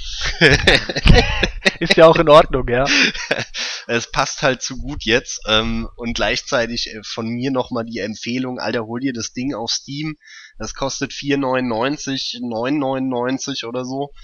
Ähm, und spiele Half-Life 1. Äh, weil aus der heutigen Sicht ist es noch interessanter als damals fast schon. Das Erlebnis ist natürlich nicht mehr so da. Aber du weißt, was es für eine Auswirkung hatte. Und was da Sag für ein genau. Rattenschwanz dranhängt. Ja, allein mit Steam. ist ja extrem. Und ähm, das muss man gespielt haben, behaupte ich.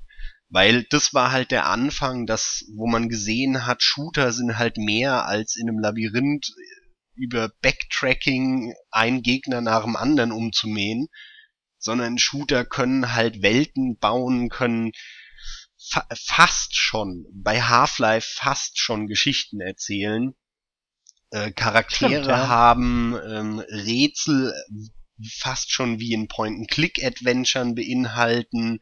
All das hat Half-Life gezeigt, ja. Und Ja, vorher waren haben wir auch heute Shooter halt einfach nur Peng, Puff, Knall, Männisch. Ja, und oft war es auch geiler. Deswegen haben wir heute oft so, so halbherzige, durchschnittlich bis unterdurchschnittliche Shooter, die halt dann eine Geschichte erzählen, ja, wo ich mir denke, da nervt mich halt das Shooter-Gameplay. Da, da hau ich jetzt auch direkt Bioshock raus. Das Gameplay macht nicht so super viel Spaß. Die Geschichten sind halt ganz cool präsentiert und jeder sagt ja, Infinite war halt so Hammer. Ich fand Infinite ganz geil. Aber, also ich finde Infinite nicht genial, aber ich, ich, ich schweife ab, sorry. Es war auf jeden Fall tatsächlich Half-Life 1, was dafür gesorgt hat, dass äh, Shooter auch plötzlich irgendwie mehr sein konnten, statt dummes Bum-Bum. Und Genau das so hat, sieht's aus. Das hat generell für einen positiven, für einen positiven Image-Schub gesorgt bei Shootern, bei den dummen Ballerspielen. Und das war halt cool. Dafür bin auch ich äh, Half-Life, werde ich ewig dankbar sein. Ja, aber deswegen hol's nach und äh, mein Magic Moment war direkt der Anfang. Äh, ich habe damals Magic Ist doch die äh, Fahrt, oder? Ist das nicht genau, lange das Fahrt ist diese irgendwie? Fahrt. Du fängst das Spiel an, klickst im Menü auf New Game und ähm, das Erlebnis fing ja früher eigentlich schon vorher an. Also in dem Moment, wo du die Echse oder die Verknüpfung zur Echse angeklickt hast, fing das Spiel ja für dich schon an. Mhm. Dann kommt dieses hammermäßige von Valve, dieses Logo, ne, wo du den, den Typ siehst mit diesem, mit diesem Hahn eben hinten am Kopf, äh, wo die Ideen Ja, ja, dann ja, ja. raussprudeln und man kann den an- und ausmachen, was eine coole Metapher ist. Fast schon zu plump. Mit diesem fetten Sound dabei, ähm, super. Und dann das Menü, du klickst auf New Game und los geht's. Und dann kommt genau das, was du eben angesprochen hast. Ja. Ähm, du fährst los und ähm,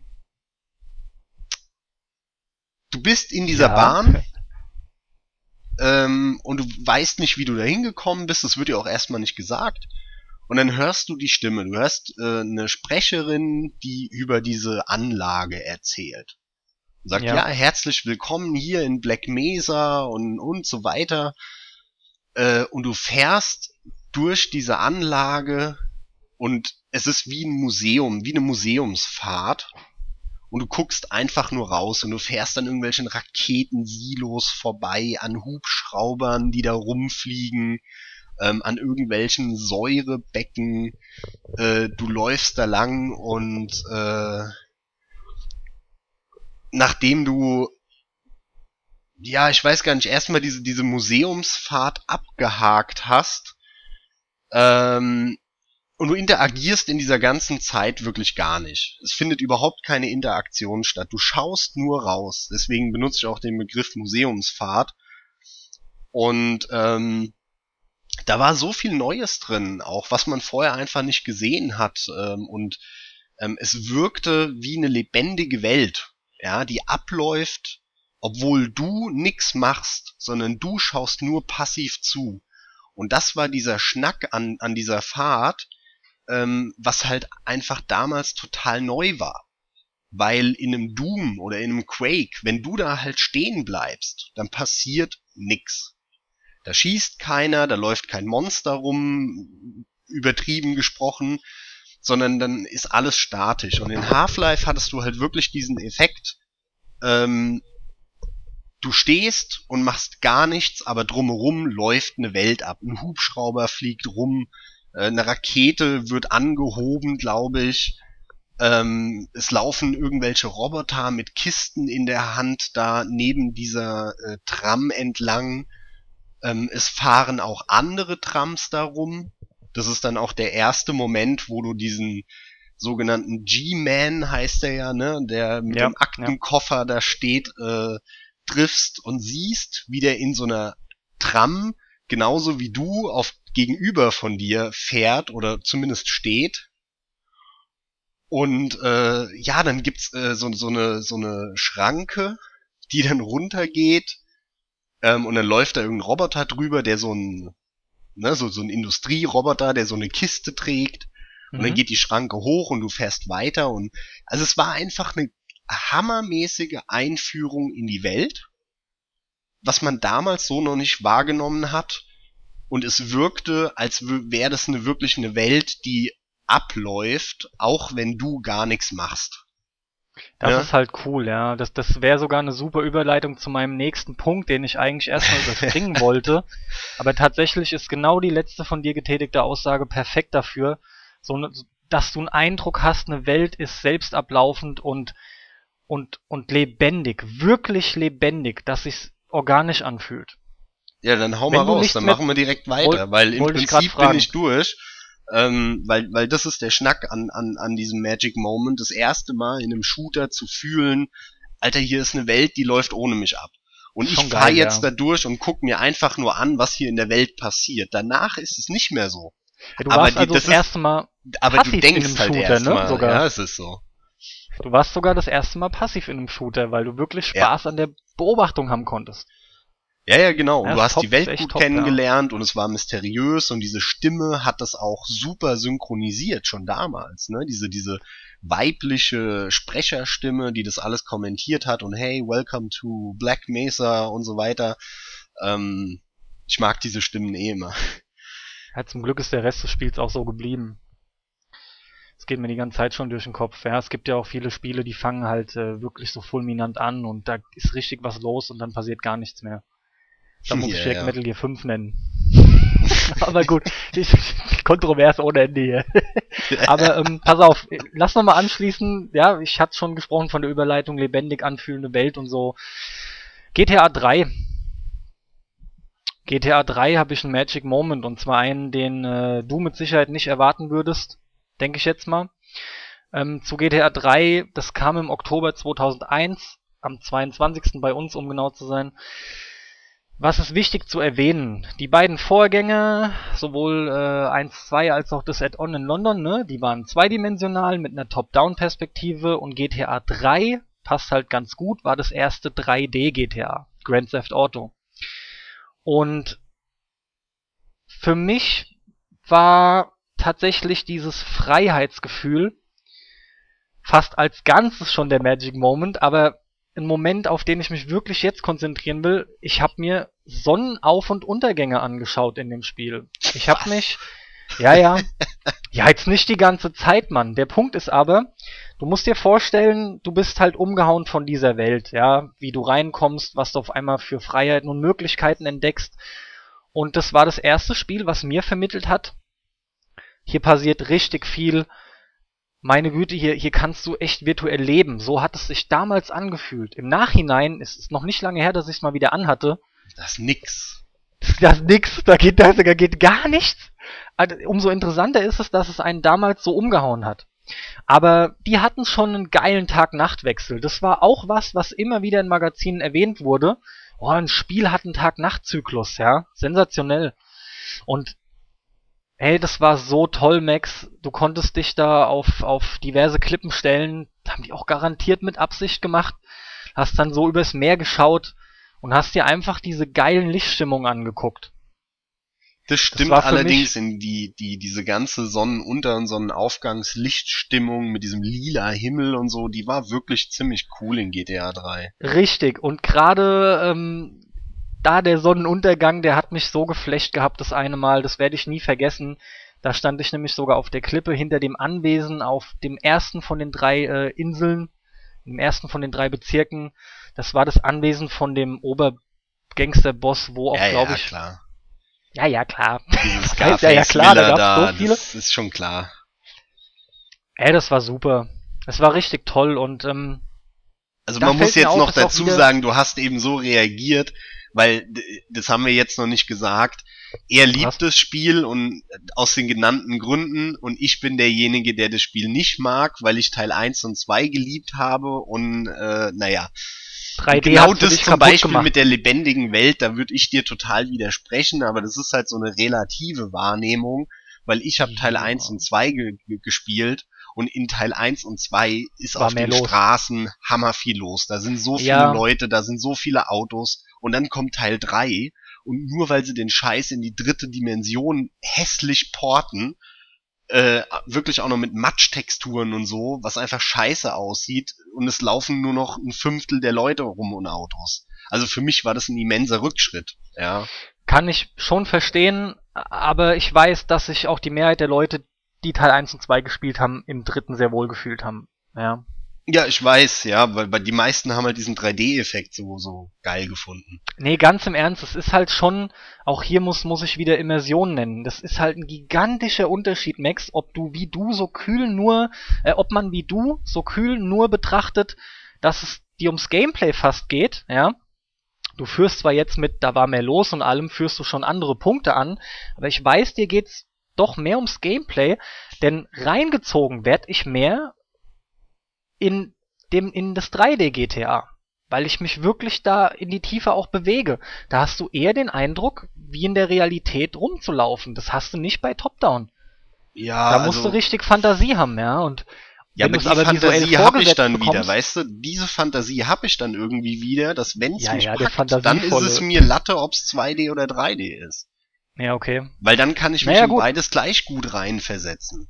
Aber mach ja. mein Magic Moment nicht kaputt. Es nee, will ich ja auch Diskussion nicht. Ich wollte nur, ich wollte nur jetzt noch mal kurz erklären. Ja, ich habe so den Eindruck, wir, wir müssen momentan auch jedes Mal sagen, wenn sowas vorkam, ja, ja, und das hat mir nicht gefallen und das mir nicht, muss es nicht, war aber fast zu erwarten. Ich habe damit schon gerechnet, weil halt von mir Spiele genannt werden, wo du es nicht ganz nachvollziehen kannst. Zwar für mich, wenn du dich versuchst reinzuversetzen, aber das Spiel hat dir nicht gepasst und umgekehrt das war schon der Magic Moment, denn ähm, ja, daran ist, erinnere ich mich am meisten bei GTA 3. Das war aber hauptsächlich dieses gesamte Gefühl, was in mir ablief, weil die Welt, wie gesagt, so lebendig und organisch war, während ich dann auch freiheitsgefühlmäßig diesen Sonnenuntergang erlebt habe, ja? Weil da ja, einfach ja, dieses Spiel mir so viel gab und das drückte sich in diesem ruhigen Moment mit der grandiosen Lichtstimmung halt aus. Ja, das war lustig. toll. War echt toll, ja. Übrigens habe ich sowas zuletzt aktuell auch wieder mehrfach gemacht. In Witcher nämlich 3. bei The Witcher 3, wen wundert's. Aber das Spiel hat die besten Lichteffekte, die ich je gesehen habe. Da bin Zumindest, ich mal gespannt, nein, ey, warte, wenn ich den spiele. Das war ein Fehler. Lichteffekte weiß ich nicht, kann ich nicht beurteilen. Lichtstimmungen ist das korrekte Wort. Ja, äh, ist jetzt nicht so weit auseinander. Weiß nicht. Würde ich schon sagen. Das eine ist mehr technisch und das andere so künstlerisch irgendwie. Ja. Ähm, gut, wie auch immer. So sieht's aus und du kannst mit deinem nächsten kommen. Ja, ey, jetzt sind wir schon so in den kontroversen Dingern hier drin, ey, wo wir auch unterschiedlicher Meinung sind. Wir reden ja eigentlich nur über die Momente, aber ähm, Ja, ich, weiß nicht, ich, wir reden bleib, überhaupt nicht nur ich, über die Momente. ich bleib trotzdem mal hier bei, bei, bei so einem kontroversen Titel, ähm, Ja. den ich aber halt für diesen Moment auf jeden Fall abfeier. Und da sind wir nicht unterschiedlicher Meinung. Du hast es eben auch schon angesprochen, und zwar Bioshock. Ja, Und Bioshock 1 ähm, wird dermaßen abgefeiert, zu Unrecht, wie wir beide finden, aus diversen Gründen, aber es hat einen fantastischen Moment, den ich in meinem Leben nicht vergessen werde. Und das ist der Anfang. Das sind die ersten Ah, ja, Mann. 10, 15 Minuten in Bioshock 1. noch Also bevor du, du da- weiterredest, sage ich einfach, ich schließe mich an. Ja, sofort, sofort, ja.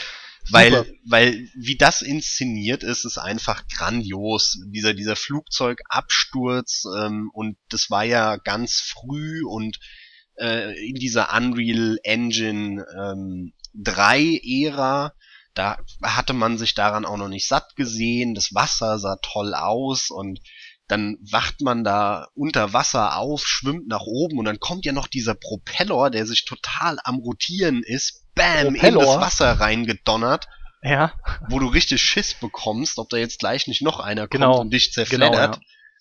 Und äh, dann kommst du da an die Wasseroberfläche, siehst noch äh, das Feuer um dich rum, das Flugzeug, was so nach und nach runtergluckert ins Wasser. Ähm, wenn du nach unten guckst, kriegst du ein mulmiges Gefühl, weil du irgendwo mitten äh, auf dem Atlantik bist. Und dann gehst du da in diesen Leuchtturm rein, der da ja komischerweise ist. Und äh, da drin hast du dann den, ich glaube, Andrew Ryan direkt als Statue. Und dann ist diese, diese Tauchglocke da, wo du dann reingehst, einen Hebel ziehst und in dem Moment fängt das Ding an, nach unten zu rauschen, in das Meer und es kommt eine Leinwand und äh, dann, dann läuft ja so, ein- so ein Dia-Film ne, äh, auf diesem Projektor, wie, also via die, äh, Projektor, was super gemacht ist einfach. Und, und dann hörst du diesen Andrew Ryan, wie er sagt, äh, alle Staaten sind scheiße, ja, die klauen dir nur die, Knete und, und legen dir Steine in den Weg, irgendwas zu machen, irgendeine Wissenschaft zu betreiben und zu forschen und so weiter. Und äh, kommt zu mir in meine Traumwelt. Bei mir, äh, ich klau euch kein Geld und ich lege euch auch keine Steine für die Forschung in den Weg und so. Und in dem Moment, bam, geht der Monitor, also diese, diese, ähm, diese Leinwand weg, wo der Film drauf projiziert wurde. Du guckst in dieses offene Meer rein und du diese musikalische Untermalung dieses das Momentes mit, mit, ja. mit diesem mit diesem Geigengefiedel und mit den Bildern, die du zu und sehen du bekamst. guckst ja. auf, auf Rapture, wo irgendwelche Fische und Wale drin rumschwimmen und äh, dann siehst du diese Riesenstadt äh, wie, wie ein Atlantis vor dir. Ähm, das ist dermaßen geil, der Moment. Und äh, den werde ich niemals vergessen. Den werde Ja. ich auch nie vergessen. Der sitzt so, so dermaßen eindrucksvoll hat er sich eingebrannt, ja. Ja, also deswegen behaupte ich immer, Bioshock 1 hat den besten Anfang aller Zeiten. Und er ist Würde ich, von der Theorie her extrem ähnlich, nur halt mit mehr Möglichkeiten und Mitteln zu einem Half-Life 1 Anfang. Okay, ja, ja.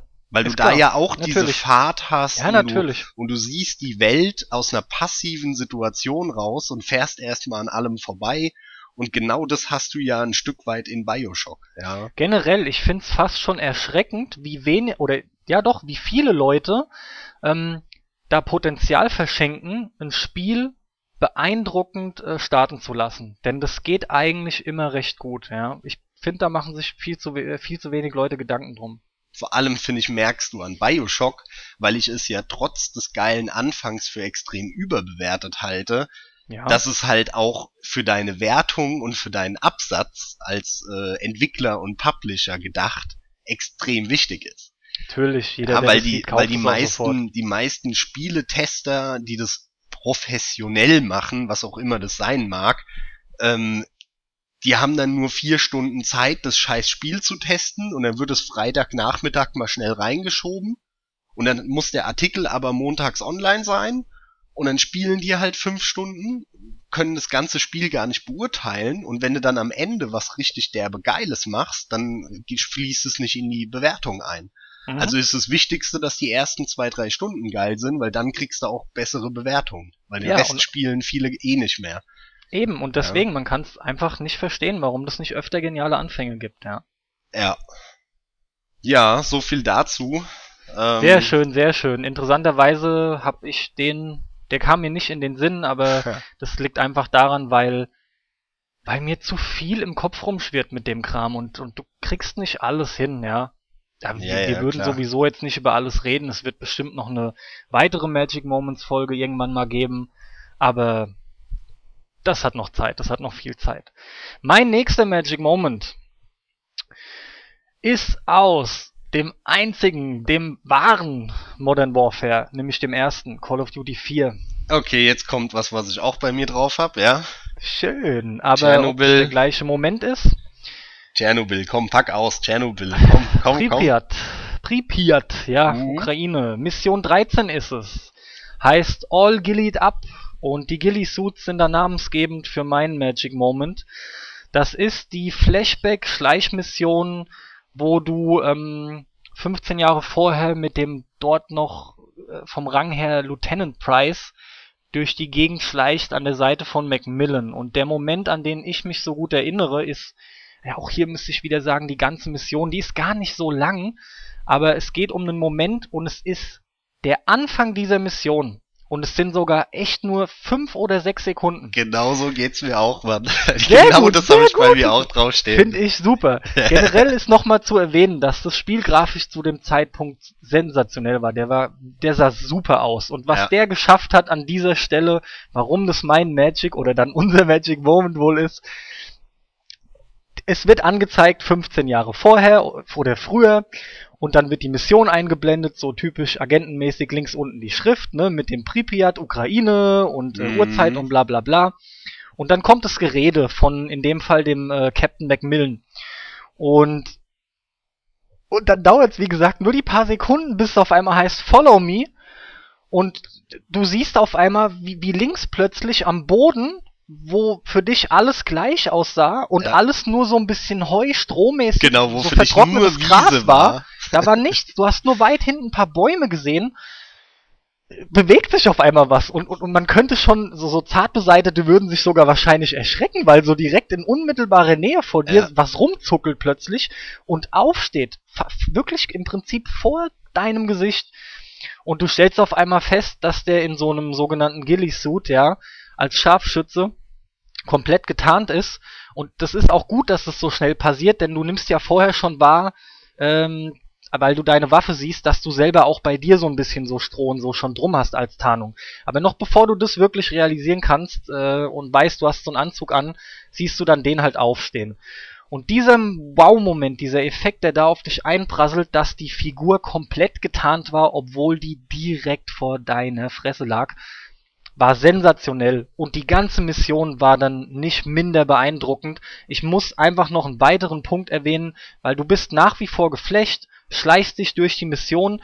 Ich sag dir, ich kann die noch auswendig erzählen, wahrscheinlich ja, mit jedem Gegner, aber dann kommt noch der Moment, wo du in einem offenen Feld niederknien, nein, genau. dich hinlegen musst, komplett kriechen musst wieder. Und dann heißt es halt still und die kommen und probier deren Weg ein wenig zu äh, vorauszuahnen. Und die Rede ist davon, wo du, wie gesagt, im freien Feld liegst und auf einmal ein ganzes Bataillon gefühlt auf dich zukommt. Da kommen Panzer an, da kommt ein riesen Infanterietrupp an. Hey, die laufen dann alle direkt an dir vorbei, aber da du ja irgendwie optisch schon am Anfang der Mission gesehen hast, wie geil man getarnt ist, genau so hat das alles aus. so gut gepasst und du wusstest, ey, die sehen mich jetzt nicht. Es funktioniert. Ich hab in dem Moment Schiss gehabt oder Anspannung. Schiss ist falsch. Es war eine extreme Anspannung. Es war ein cooles Spielgefühl, geil reingezogen. Und ich wusste, ich bin getarnt und nicht wie in jedem oder in vielen anderen Spielen, hä, ist doch Quatsch, der müsste mich doch eigentlich Genau. sehen. Das Nein, ich wusste, der Schnack an der Geschichte. genau, der kann halt mich nicht sehen, weil auch Mission- ich den nicht gesehen hatte, meinen Kollegen am Anfang. Genau, ja. die Mission geht los und die zeigen dir erstmal, Alter, du bist selber dermaßen gut getarnt, ja. Und mit dem Gefühl gehst du dann ja auch in die Mission rein und du weißt, und diese Alter, mich sieht keiner, wenn ich mich einfach hinlege, ja. Ja, Mann, ja, Mann. Ach, so eine gute Mission. Es ist so gut. Aber dieser Moment, dieser Moment, diese paar Sekunden. Also offene Kinnlade ohne Ende wieder. Definitiv, ja. absolut also top, ja, Kann ich und- bei mir auch auf der Liste durchstreichen, habe ich genau so, wirklich quasi wortwörtlich genauso draufstehen. Super, ja. Dann, ich denke, ich hab's auch ganz gut erläutert. Ja, also Gut. top. Dann hau ich jetzt mal wieder einen raus und wenn wir schon bei Call of Duty sind, äh, dann Okay, ja. nehme ich mal einen anderen Teil Teil 2? und und zwei Call of, äh, Call of Duty 1. Oh, den okay. allerersten, Ja. ähm, den du glaube ich gar nicht gespielt hast, auch. Nee, den habe ich bei dir nur gesehen. Gespielt habe ich erst ab dem zweiten. Genau, weil der nämlich halt nur für den PC kam, obwohl der kam später auch noch mal für die Konsole. Ich habe den auf der PS3 dann noch mal nach äh, noch ein zweites Mal gespielt. Ah gut, wenn du nochmal gespielt hast, dann äh, hat sich auch meine Frage, die gerade kam, erübrigt, ob du das nicht verwechselst mit Medal of Honor Frontline, der eine grausige Umsetzung nochmal bekommen hat. Nee, nee, also wirklich Call of Duty, den allerersten, den habe ich auch auf, dem, auf, auf der PS3 nochmal gespielt. Okay. Naja, aber ursprünglich für den PC natürlich und hab den da auf dem PC gespielt und ähm, wann war das? 2003, glaube ich. Was? Da kam der ähm, im Dezember oder, oder November. No, November oder Dezember 2003 kam Call of Duty. Und der allererste ähm, kam 2.3, okay. da fing, fing die Serie an. Und es gibt eine Mission, äh, und zwar ist es die Stalingrad-Mission, die Ja. quasi das Pendant zu einem anderen extrem krassen Moment in Medal of Honor ist. Mhm. Ähm, und dort bist du in so einem Boot, fährst über den Fluss an die Front, an die Stalingrad-Front, wo äh, die Deutschen eben von oben vom Hügel runterfetzen. Und äh, du bist in einem von gefühlt Dutzenden Booten, die da über den Fluss äh, jetzt äh, fahren. Und äh, egal, ob du rechts raus oder links raus guckst, du siehst lauter Boote. Und ähm, neben dir läuft die ganze Zeit einer mit so einem mit so einem Trichter, so einem, also ein Megafon quasi, nur ohne diese elektrische Verstärkung, sondern wirklich Ja. einfach nur so ein Trichter, damit es ein bisschen halt und lauter wirkt. Ja. Ähm, so ein so ein äh, Russ, Russe rum. Also, ne, klar, du spielst ja die Russen gegen die Deutschen in dieser Mission Ja, ja. und äh, der brüllt da rein, äh, ihr kämpft für euer Vaterland und XY bla bla und macht halt so eine so eine richtig emotionale Ansprache, damit die auch richtig heiß sind, wenn die da in die Front rennen, die Soldaten. Und in dem Moment kommen dann die deutschen Stukas von oben runter gefetzt und du hörst halt das Miau und um dich rum fliegen die Kugeln. Das war ja eh schon immer das, wa- was eigentlich oder zumindest ursprünglich Call of Duty ausgemacht hat. Dieses Gefühl, ich, Alter, ich bin gerade echt im Krieg. Hier geht's ab ohne Ende um mich rum. Ja, ja. Hier fliegen Kugeln, da, hier rennen Leute rum. Ich weiß nicht mehr, wo hinten und vorne ist. Also das hat ja die Serie mal so groß gemacht. Und genau dieses Gefühl hast du da eben auch gehabt und ähm, dann kommen die Stukas, die ballern neben dir das Boot kaputt und ähm, dann hüpft noch einer raus, genau nachdem nämlich der der Typ, der da rumrennt und diese Rede hält, äh, erzählt, dass Deserteure Vaterlandsverräter sind und die sofort äh, äh, abgeknallt werden. Und in dem Moment hüpft einer, der dann irgendwie Schiss hat, aus dem Boot raus ins Wasser und nebendran die Wachen, die da halt um den rumstehen, ballern halt hinter dem her. Und äh, so, ja, das ist halt genau so ein Va Vaterlandsverräter. Und du weißt halt genau, okay, erstens mal schluckst du und weil das hat schon einen realistischen Hintergrund. Weil das war tatsächlich auf, gerade auf russischer Seite enorm stark. Ähm, und äh, andererseits weißt du auch, okay, es geht nur jetzt geradeaus hier. Straight nach vorne, ab geht er. Mhm. Und dann landet das Boot an der Küste, also an, an, am anderen Ufer. Küste ist übertrieben, am anderen Ufer. Und das finde ich ein bisschen übertrieben gemacht. Das gefällt mir nicht so gut. Ähm, du bist der Erste, der rausklettert. Und in dem Moment fliegt, glaube ich, wieder so ein, so ein, so ein Stucker, so ein deutscher Stucker-Angriff und fetzt das ganze Boot mit allen Leuten kaputt. Und du bist der Einzige, der dann da auf den Steg sich rettet und quasi äh, zur Front läuft. Das finde ich ein bisschen arg übertrieben in der Situation. Und es war aber dermaßen geil schon. Und äh, dann stellst du dich da in Reihe und Glied auf und äh, der vor dir kriegt eine Knarre und du bekommst Munition. Ja, und, und immer abwechselnd, weil das war ja wirklich damals so. Ne, die ja, haben, die, die Menschen haben die da verballert, verpulvert wie irgendwas und die wussten eh, scheiße, wir haben nicht genug Waffen, naja, der vor dir gibt eh die Löffel ab, nimmst, kriegst halt nur Muni mit. Also, wie dir da dieser, dieser, dieser, diese Eiseskälte des Zweiten Weltkriegs verdeutlicht wurde in dieser Mission, ist unglaublich, ja. Und dann ist natürlich auch direkt der vor dir irgendwie abgeknallt worden und du hast dir dann seine Waffe genommen. Und also diese ganze Inszenierung, es ist fast schon das ganze Level, ja, aber es ist eben vor allem dieses, dieses, wie krass, wie hart dieser Krieg war, durch so Beispiele wie äh, die, der, die, die, die, die Deserteure werden abgeknallt, äh, der vor dir kriegt eine Knarre und du nur Munition und so weiter. Also da waren so genau, viele ja. geile Elemente drin, die sich so eingebrannt haben, das auch zu spielen. Ja, und das mitzuerleben in so einer gewissen Form, ähm, das werde ich auch nie vergessen. Und für damalige Verhältnisse war das halt auch in einem Shooter absolut ungewöhnlich noch. Ja. Ich kenne die Mission, ich habe sie gesehen und zwar bei dir, aber entsprechend, äh, da ich es nicht selber gespielt habe, ne, auch wieder PC, nicht am PC gezockt, äh, ja, ist es bei mir halt kein Magic Moment. Also hat sich auch nie so einprägen können. Klar, ist schade, denn ich kann es nachvollziehen. Aber so ist es. Ja, dann hau mal deinen nächsten raus. Mein nächster Magic Moment. Da habe ich länger überlegt. Okay. Bin mir auch gar nicht sicher, aber einfach mal raushauen. Hannah Montana für die PS3. Was? Metal Gear Solid für die PlayStation 1.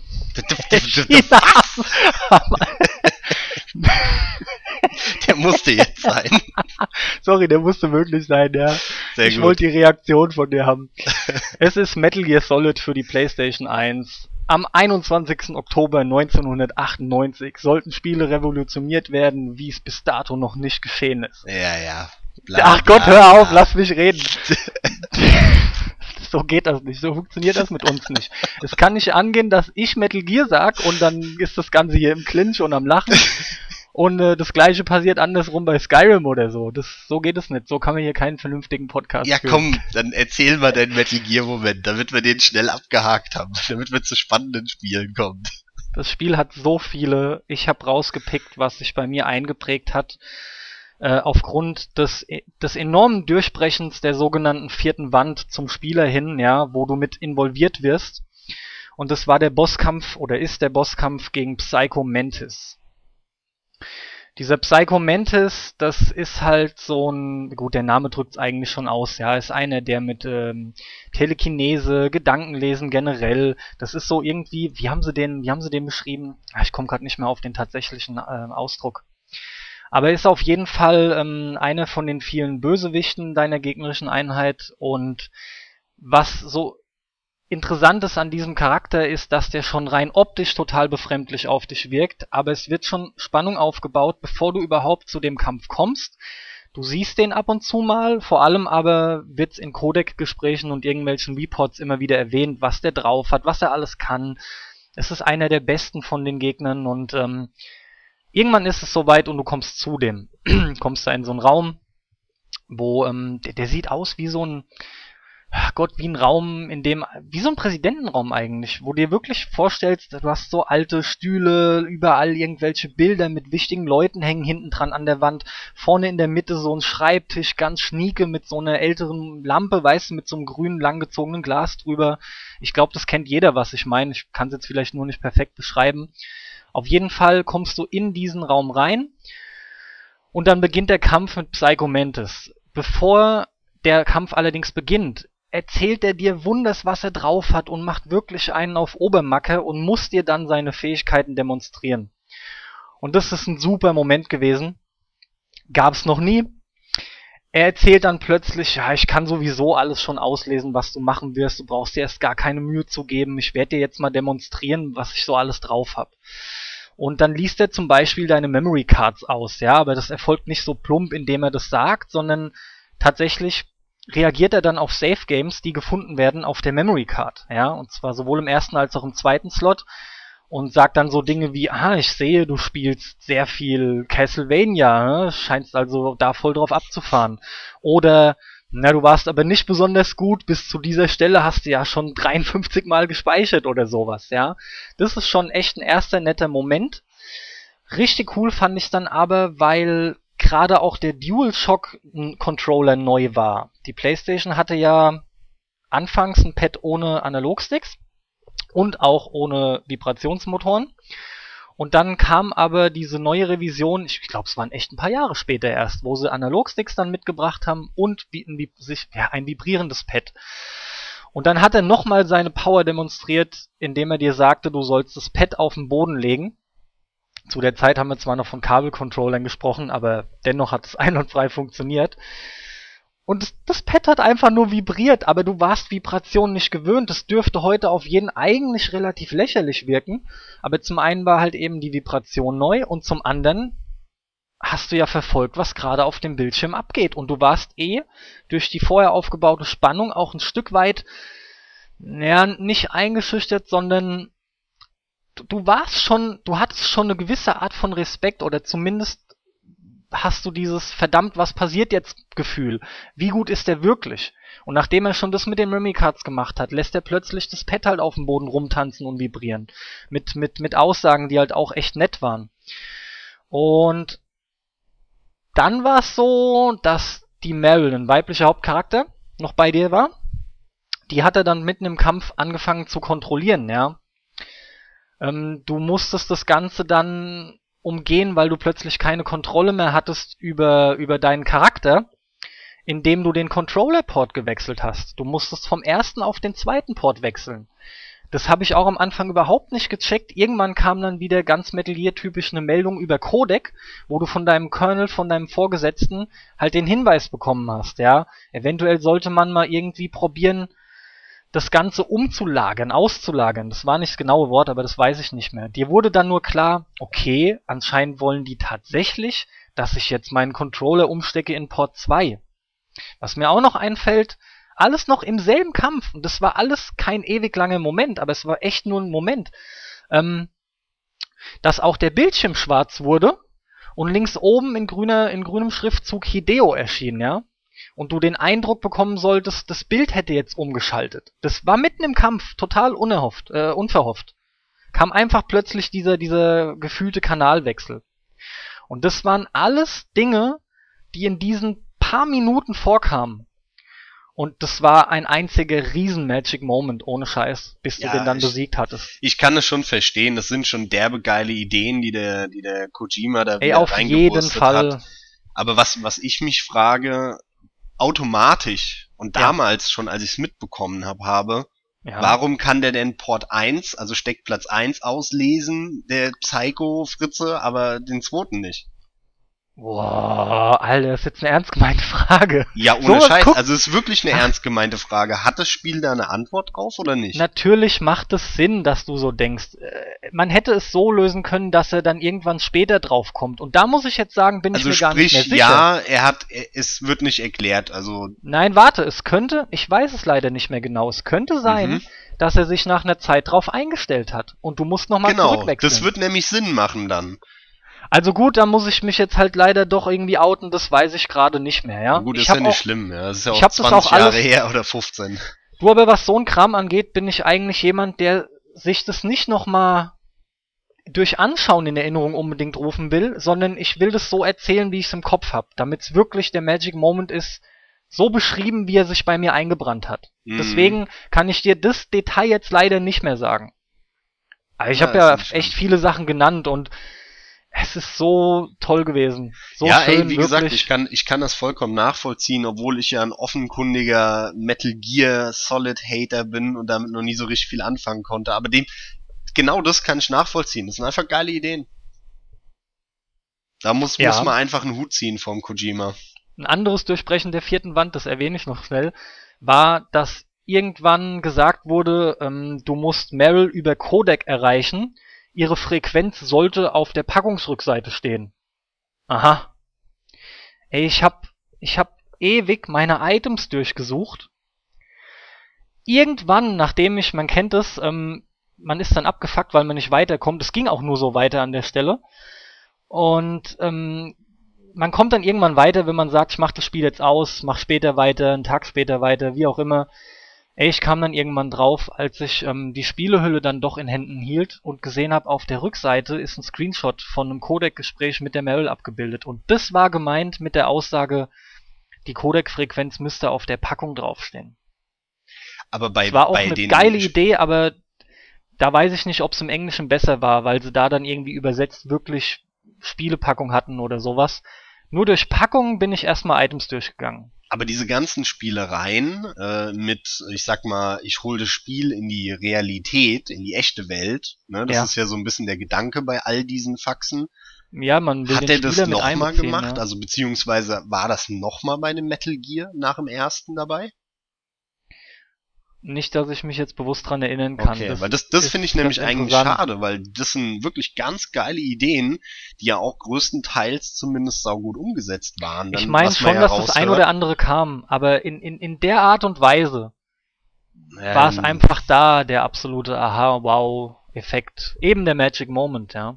am Ende, am Ende ist ihnen wirklich so einfach ist es, ihnen ist einfach nichts mehr eingefallen. So ein Quatsch. Kann ja Ach, sein. du meinst, du meinst, ihm ist nichts mehr eingefallen, rein für das Durchbrechen der vierten Wand. Genau, und den gleichen Gut, Scheiß wollte er sein. natürlich nicht nochmal machen, logisch. Und dann hat er gesagt, gut, dann lassen wir's. Äh, Oh, das finde ich jetzt nicht so verkehrt. Ob der also- Kojima das jetzt war oder ein anderer, kann ja sein, dass ein anderer das war bei dem Team. Nein, das war der Kojima, der brauchte nur ein paar Programmiersklaven. Der, der Mann kann das alles Ja, alleine. ja, genau. Alles von dem. Da kein Genau. anderer hat sich was ausgedacht. Deswegen gefällt dir der Fünfer auch so gut, ne? Lass mich in Ruhe, mach weiter mit deinen nächsten Magic Moments. Ja, super. Der Fünfer, da war schon richtig, dass sie den Namen von Kojima entfernt haben. Ja, Komm, mach bloß weiter. Ich muss mir wahrscheinlich, ey, wenn das wirklich Leute dann anfangen zu hören, muss ich mir dafür wahrscheinlich was anhören. ja, ich werde das auch irgend, ich werde auch, das ist ein Versprechen, ich werde Metal Gear 5 irgendwann gesondert auseinandernehmen und fachgerecht zerlegen. Aber jetzt bist du mit deinem nächsten Magic Moment dran. Sehr gut. Ja, dann würde ich auch mal sagen, äh, dann hau ich jetzt noch einen letzten raus für diese Episode, für diese Folge. Ähm, Im letzten. ja, genau. Danach machen wir, machen wir, machen wir weiter vielleicht und dann mal schauen, wann wir die ausstrahlen, die, die nächste Folge. Aber Ja, wir sind okay. jetzt knapp vor der zwei Stunden Marke und jetzt würde ich mal sagen, so langsam Haben kommen wir mal dem Magic Ende. Moments. Ähm, und zwar ist ein Quickie, Ein Quickie, okay, ein, ja. ein richtig schöner Quickie, Mario Bros 2. Ich mal gespannt, wie lang dein Quickie wird, ey. Ja, und Ja. zwar Mario Bros 2, den hast du sicher damals auch gespielt, oder?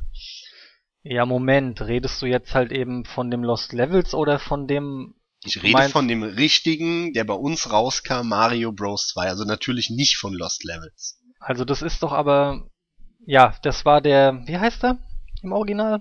Ich weiß, welchen du meinst, mit den Das Rüben Spiel ohne die Kram. Mario Sprites meinst du? Das war Doki Doki Panic. Das war Ja, halt genau, auch Doki von Doki Panic. von äh, hier ein Dingens, na? Jetzt komme ich nicht auf den Namen. Äh, wie heißt der Mario Fritze? Miyamoto. Genau, Miyamoto, genau. Shigeru Miyamoto. ja. Genau. Und ähm, ja, aber mal abgesehen von der äh, äh, äh, Geschichte, dass es eigentlich Doki Doki Panic war. Was war denn der Magic Moment? Genau? Ähm, am Ende von dem Spiel, nach dem letzten Endgegner. Ja.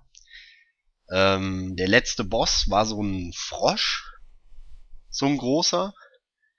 Und okay. äh, den hast du dann äh, geplättet, indem du halt irgendwas, ich weiß gar nicht mehr genau. In dem Spiel ging es ja eigentlich immer darum, dass irgendwas, was durch die Luft fliegt, da musst du dann gezielt draufspringen, hochnehmen und dann auf den Boss wieder zurückwerfen. Ne? Ja, weil ja. deine Attacke war ja das Werfen und das Aufheben und nicht das Springen wie eigentlich in den Mario-Spielen. Und wenn du den besiegt hattest, und das war wirklich das erste Mal, dass ich in einem Spiel einen, einen Twist, so einen klassischen Twist wahrgenommen habe.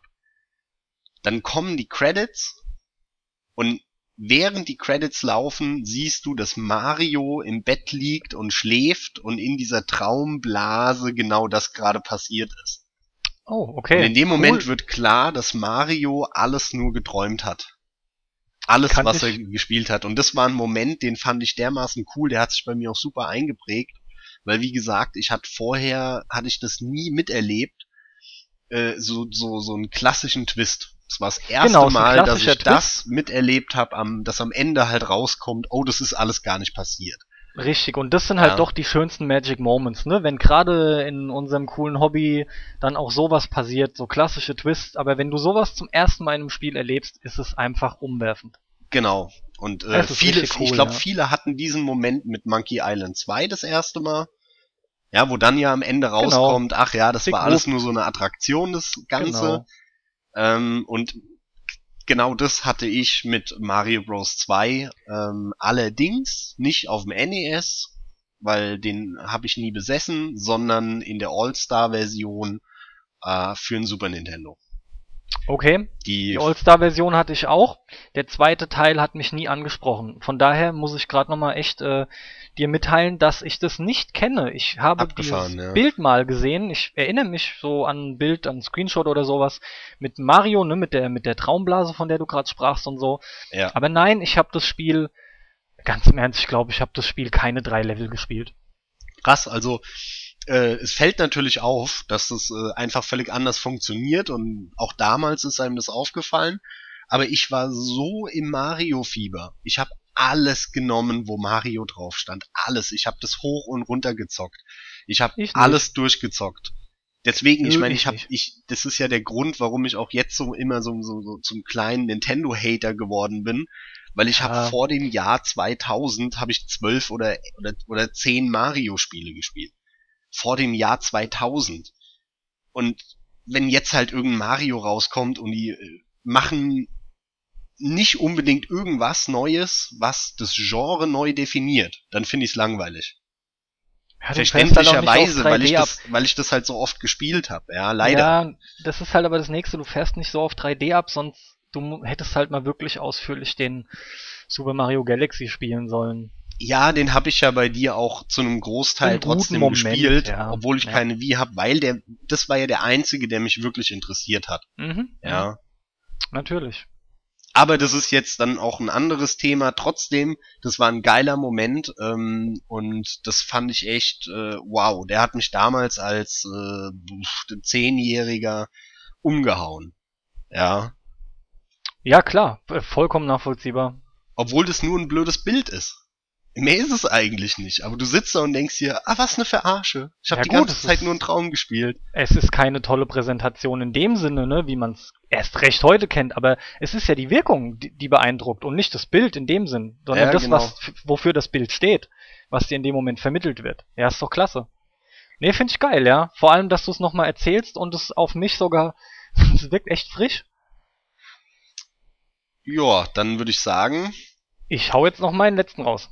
Haust du noch raus? Ja, ich hau meinen letzten noch raus. Hauen raus, hauen raus. So viel Zeit muss noch sein, den will ich unbedingt noch loswerden. Das ist Silent Hill 1. Sind wir nochmal bei der PlayStation 1. Okay. Was mich wundert, denn das muss ich auch so erzählen, ähm, ich habe das Spiel an meinem 18. Geburtstag gespielt, was sehr cool war, denn ähm, Interessanterweise hat das Spiel mittlerweile eine 16er Freigabe, aber zu dem Zeitpunkt, bevor es nämlich im PSN erst, weiß nicht wann es veröffentlicht wurde, aber es ist noch, noch nicht ewig lange her, ähm, da hatte es eine 18er Freigabe. Und ich habe es halt genau an meinem 18. Geburtstag gespielt. Wikipedia sagt mir, dass es am 1. August 99 rausgekommen wäre. Was aber nicht mein Geburtstag ist. Es ist nämlich nach meinem Geburtstag. Aber das kann ja nicht sein, ja. Ich glaube eher, es kam schon ein, zwei Wochen früher raus. Gut, der Magic Moment ist folgender. Ähm, ich denke, automatisch wird jeder, der das gespielt hat, sich auch daran erinnern können. Du natürlich nicht, ne? Ich muss gerade mal fragen, hast du den gespielt oder bei du mich mir? zum zehnten Mal, Alter. Ich weiß es gerade wirklich nicht, ähm, weil selbst, selbst in der letzten Aufnahme habe ich gesagt, auf der PS Vita habe ich Silent Hill nachgeholt. Oh Gott, peinlich stimmt, ja. Wieso ich hab habe, ich bei ich Silent habe, Hill ich habe Hänger? Silent, keine Ahnung, warum du das immer wieder vergisst. Ich habe dir das sicher zehnmal gesagt. Ich Ich glaube hatte eher, das weil halt ich nie zu Ende gespielt, sondern immer nur zwei, drei Stunden. ah, und ich okay. habe das äh, irgendwann vor fünf, nee, kann ja nicht sein, vor drei Jahren, zwei Jahren habe ich das dann auf der Vita einmal durchgespielt. Ja, okay, mir wird aber langsam klarer, warum, warum ich das immer wieder verraffe. Ist halt wirklich ein Spiel, was dir nicht gefällt und wo du eigentlich nur Negatives zu sagst. Das Abgesehen stimmt von mir nicht. gefällt die Atmosphäre. Ich finde den Horror und die Atmosphäre unglaublich geil. Ja, aber das war's. Und das Spiel selbst gruselig. aber im Sinne Ja, von das Steuerung Spiel und. selbst, da muss man ja auch nicht drüber reden. Das ist eine Kacksteuerung, das macht null Spaß, das ist einfach Ach, nur langweilig. still. Ich rede auch nicht über das Träge, Spiel selbst Sinn. wo man nur drei Meter weit gucken kann, das ist alles scheiße. Pass auf, folgendes. Ja, Spindraum hab ich den immer genannt oder nenne ihn auch heute noch. Ich meine, es ist aber der, der Laborraum, ja. Aber du kommst in einen Raum, der Weg, den du abläufst, ist ein U. In der Mitte sind Spinte und gegenüber an der Seite sind noch Spinte. Du kommst in diesen Raum rein. Es ist Totenstille. Auf einmal, gerade wenn du den ersten Schritt machst, hörst du so ein Klopfgeräusch, als wird permanent was so gegen Metall schlagen, ja? Und du siehst ja schon die ganzen kleinen Spinte oder, oder Schließkästen. Und dann läufst du runter am U, läufst um die Ecke, währenddessen wechselt auch die Kamera. Das hat Silent Hill immer mal wieder schön drauf gehabt, ne? Und kommst dann am Ende des Gangs von dem anderen, äh, die andere Seite des Us, die du dann quasi wieder hochläufst, kommst du dann an. Das Klopfen wird als lauter. Und dann siehst du, wie diese eine, wie dieses eine Schließfach als schon so nach außen drückt, ne? Aber nicht aufgeht. Du gehst hin, drückst dann X was, halt die Aktionstaste, öffnest den Spind und dann kommt so ein klassischer Schocker mit einer Katze, die da rausspringt. ah ja, Ja, klar. warst ja vorher Die- unheimlich ach, angespannt die und alles. Szene meinst du. Ah ja, okay. Ja, ja, aber pass auf, pass auf. Ich finde nämlich, das ist gut, ein ja. geiler Clou. Das ist ein geiler Clou.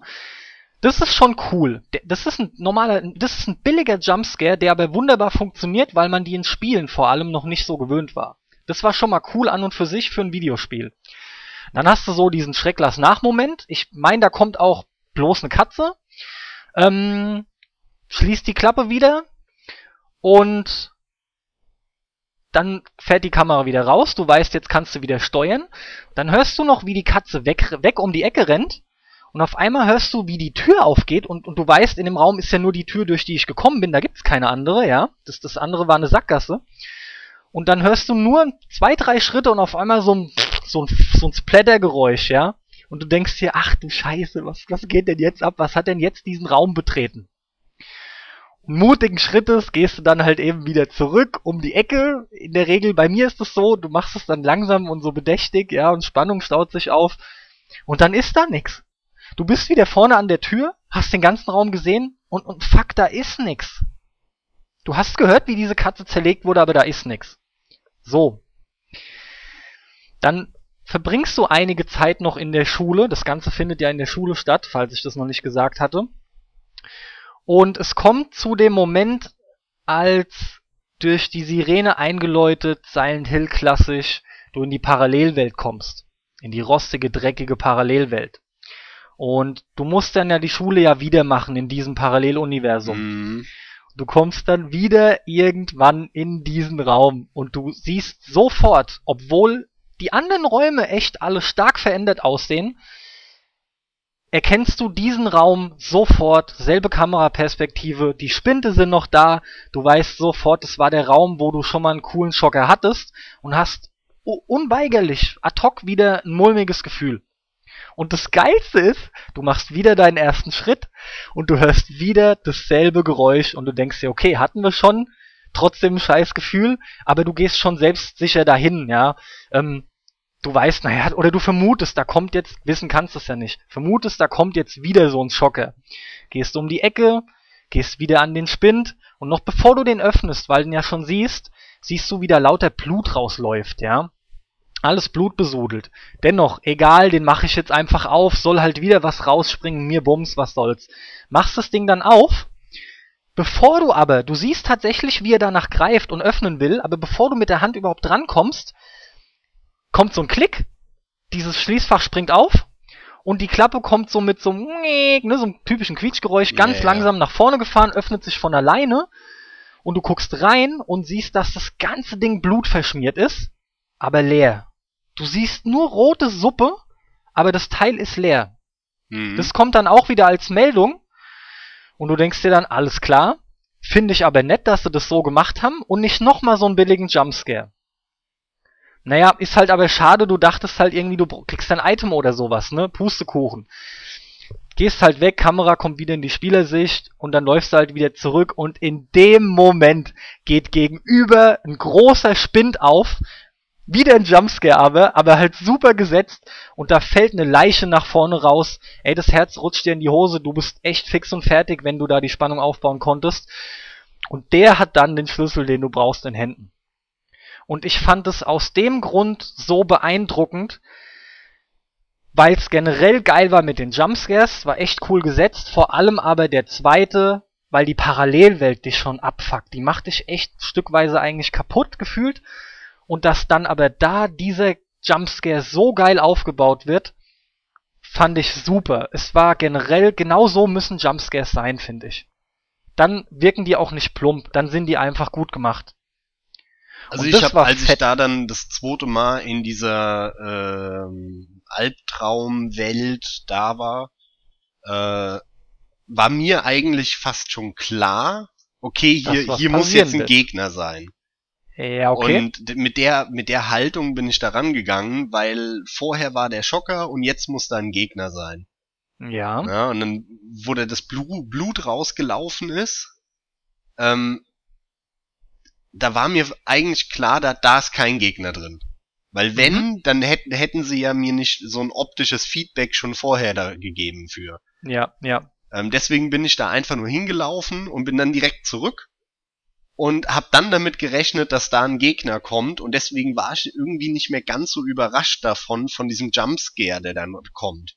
Weil ich damit gerechnet habe, dass jetzt äh, was passiert ohnehin und ich habe aber gedacht, okay, es kommt ein Gegner. Kam dann nicht, das fand ich dann auch ganz cool, dass es halt wirklich ohne Gegner ausgekommen ist, aber es hat mich nicht dermaßen geschockt, also dieser, dieser Jumpscare hat bei mir nicht gezogen, leider. Ja, dieser Finale. Schade, der erste denke, mit der Katze, den fand ich ganz cool. Ich denke, bei den meisten hat's gezogen. Ich fand halt einfach, ich fand's gut gemacht, dass es halt an der Stelle nochmal in eine gut abgeänderten Form kam, obwohl gleichzeitig ähm, der Anfang gewahrt wurde, ja. Mhm. Und du, dadurch soll ja eine, eine gewisse Sicherheit wiederkommen. Ach, haben wir schon erlebt, ne? Kommt halt Klar. wieder was raus, kommt's aber nicht und dann plötzlich. Außerdem sind die Bezüge auch nett, weil garantiert soll dieses ganze gesplatterte Blut, zumindest habe ich es mir immer so erklärt, ich, ich habe mir nie die Mühe gemacht, es nachzulesen, ich will da meine eigene Fantasie und Ideologie die in dieser Spielreihe bewahren, dass das die Katze sein soll, genau, Klar. ja. Wie du hörst, wie die gesplattert wird. Das sind alles so nette Dinge und das war ja nur ein Moment, aber der war war geil, nee, war auf jeden Fall geil. Generell diese ganze fucking Schule in dem Spiel. Meine Fresse. Naja. Ja, Tja, Max, so viel zu den Magic Moments bis jetzt dann, hm? Ja, würde ich auch mal sagen. Dann belassen wir es jetzt mal dabei. Ähm, ich glaube, da war einiges Cooles dabei, guten Rundumschlag gemacht. Ja, Hat man ja schon hoffen, mal gut ja. rausgehört, was wir so zocken, was wir geil finden und was wir scheiße finden auch wieder. Das kam, glaube ich, auch ziemlich klar rüber. Ähm, ja, echt ganz interessant, ja. Ja, ich will da an der Stelle auch direkt wirklich mal einwerfen, da ähm, wir ja aufgrund der Online-Präsenz dann auch die die Möglichkeit bieten zu kommentieren. Hier muss ich wirklich schon direkt sagen, dass es mich interessiert, äh, was andere Leute so an Magic Moments im Kopf haben. Ja, Ganz auf im jeden Ernst, Fall. interessiert mich tatsächlich mal und zwar äh, sogar auch aus dem Hauptgrund, weil die Leute das dann wahrscheinlich schaffen, mich wieder an viele Dinge zu erinnern, die ich eigentlich im Kopf habe, aber irgendwie hinten drin nicht mehr so ganz rauskramen konnte. Ja, ja, die man selber so ein bisschen vergessen hat. Ja, ja. Obwohl sie Fall. eigentlich auch für mich ein Magic Moment irgendwie waren, die halt nur nicht so ganz präsent da sind, ja. Ja, gerade in Spielen, die, die halt nicht zu die, den Lieblingsspielen von einem gehören, die man dann so ein bisschen gerne beiseite rückt, ähm, wo aber trotzdem halt dieser eine Hammer-Moment drin war. Ja, Genau. gerade da kann das super sein. Also mir hat's Spaß gemacht. Ich fand, das war jetzt mehr so eine fast schon bedächtigere Folge, ne? Fast weniger lustig und mehr so richtig schön in diese magischen Momente reinziehen lassen und sich probieren, da gedanklich reinzuversetzen. Ich hoffe aber auf jeden Fall, es hat euch allen gefallen. Und äh, wir freuen uns riesig, wenn wir uns beim nächsten Mal wiedersehen. Und von daher wünsche ich soweit weiterhin frohes Zocken. Bis zur nächsten Folge. Auf jeden Fall bis zum nächsten Mal. Tschüss. So, Aufnahme stoppen.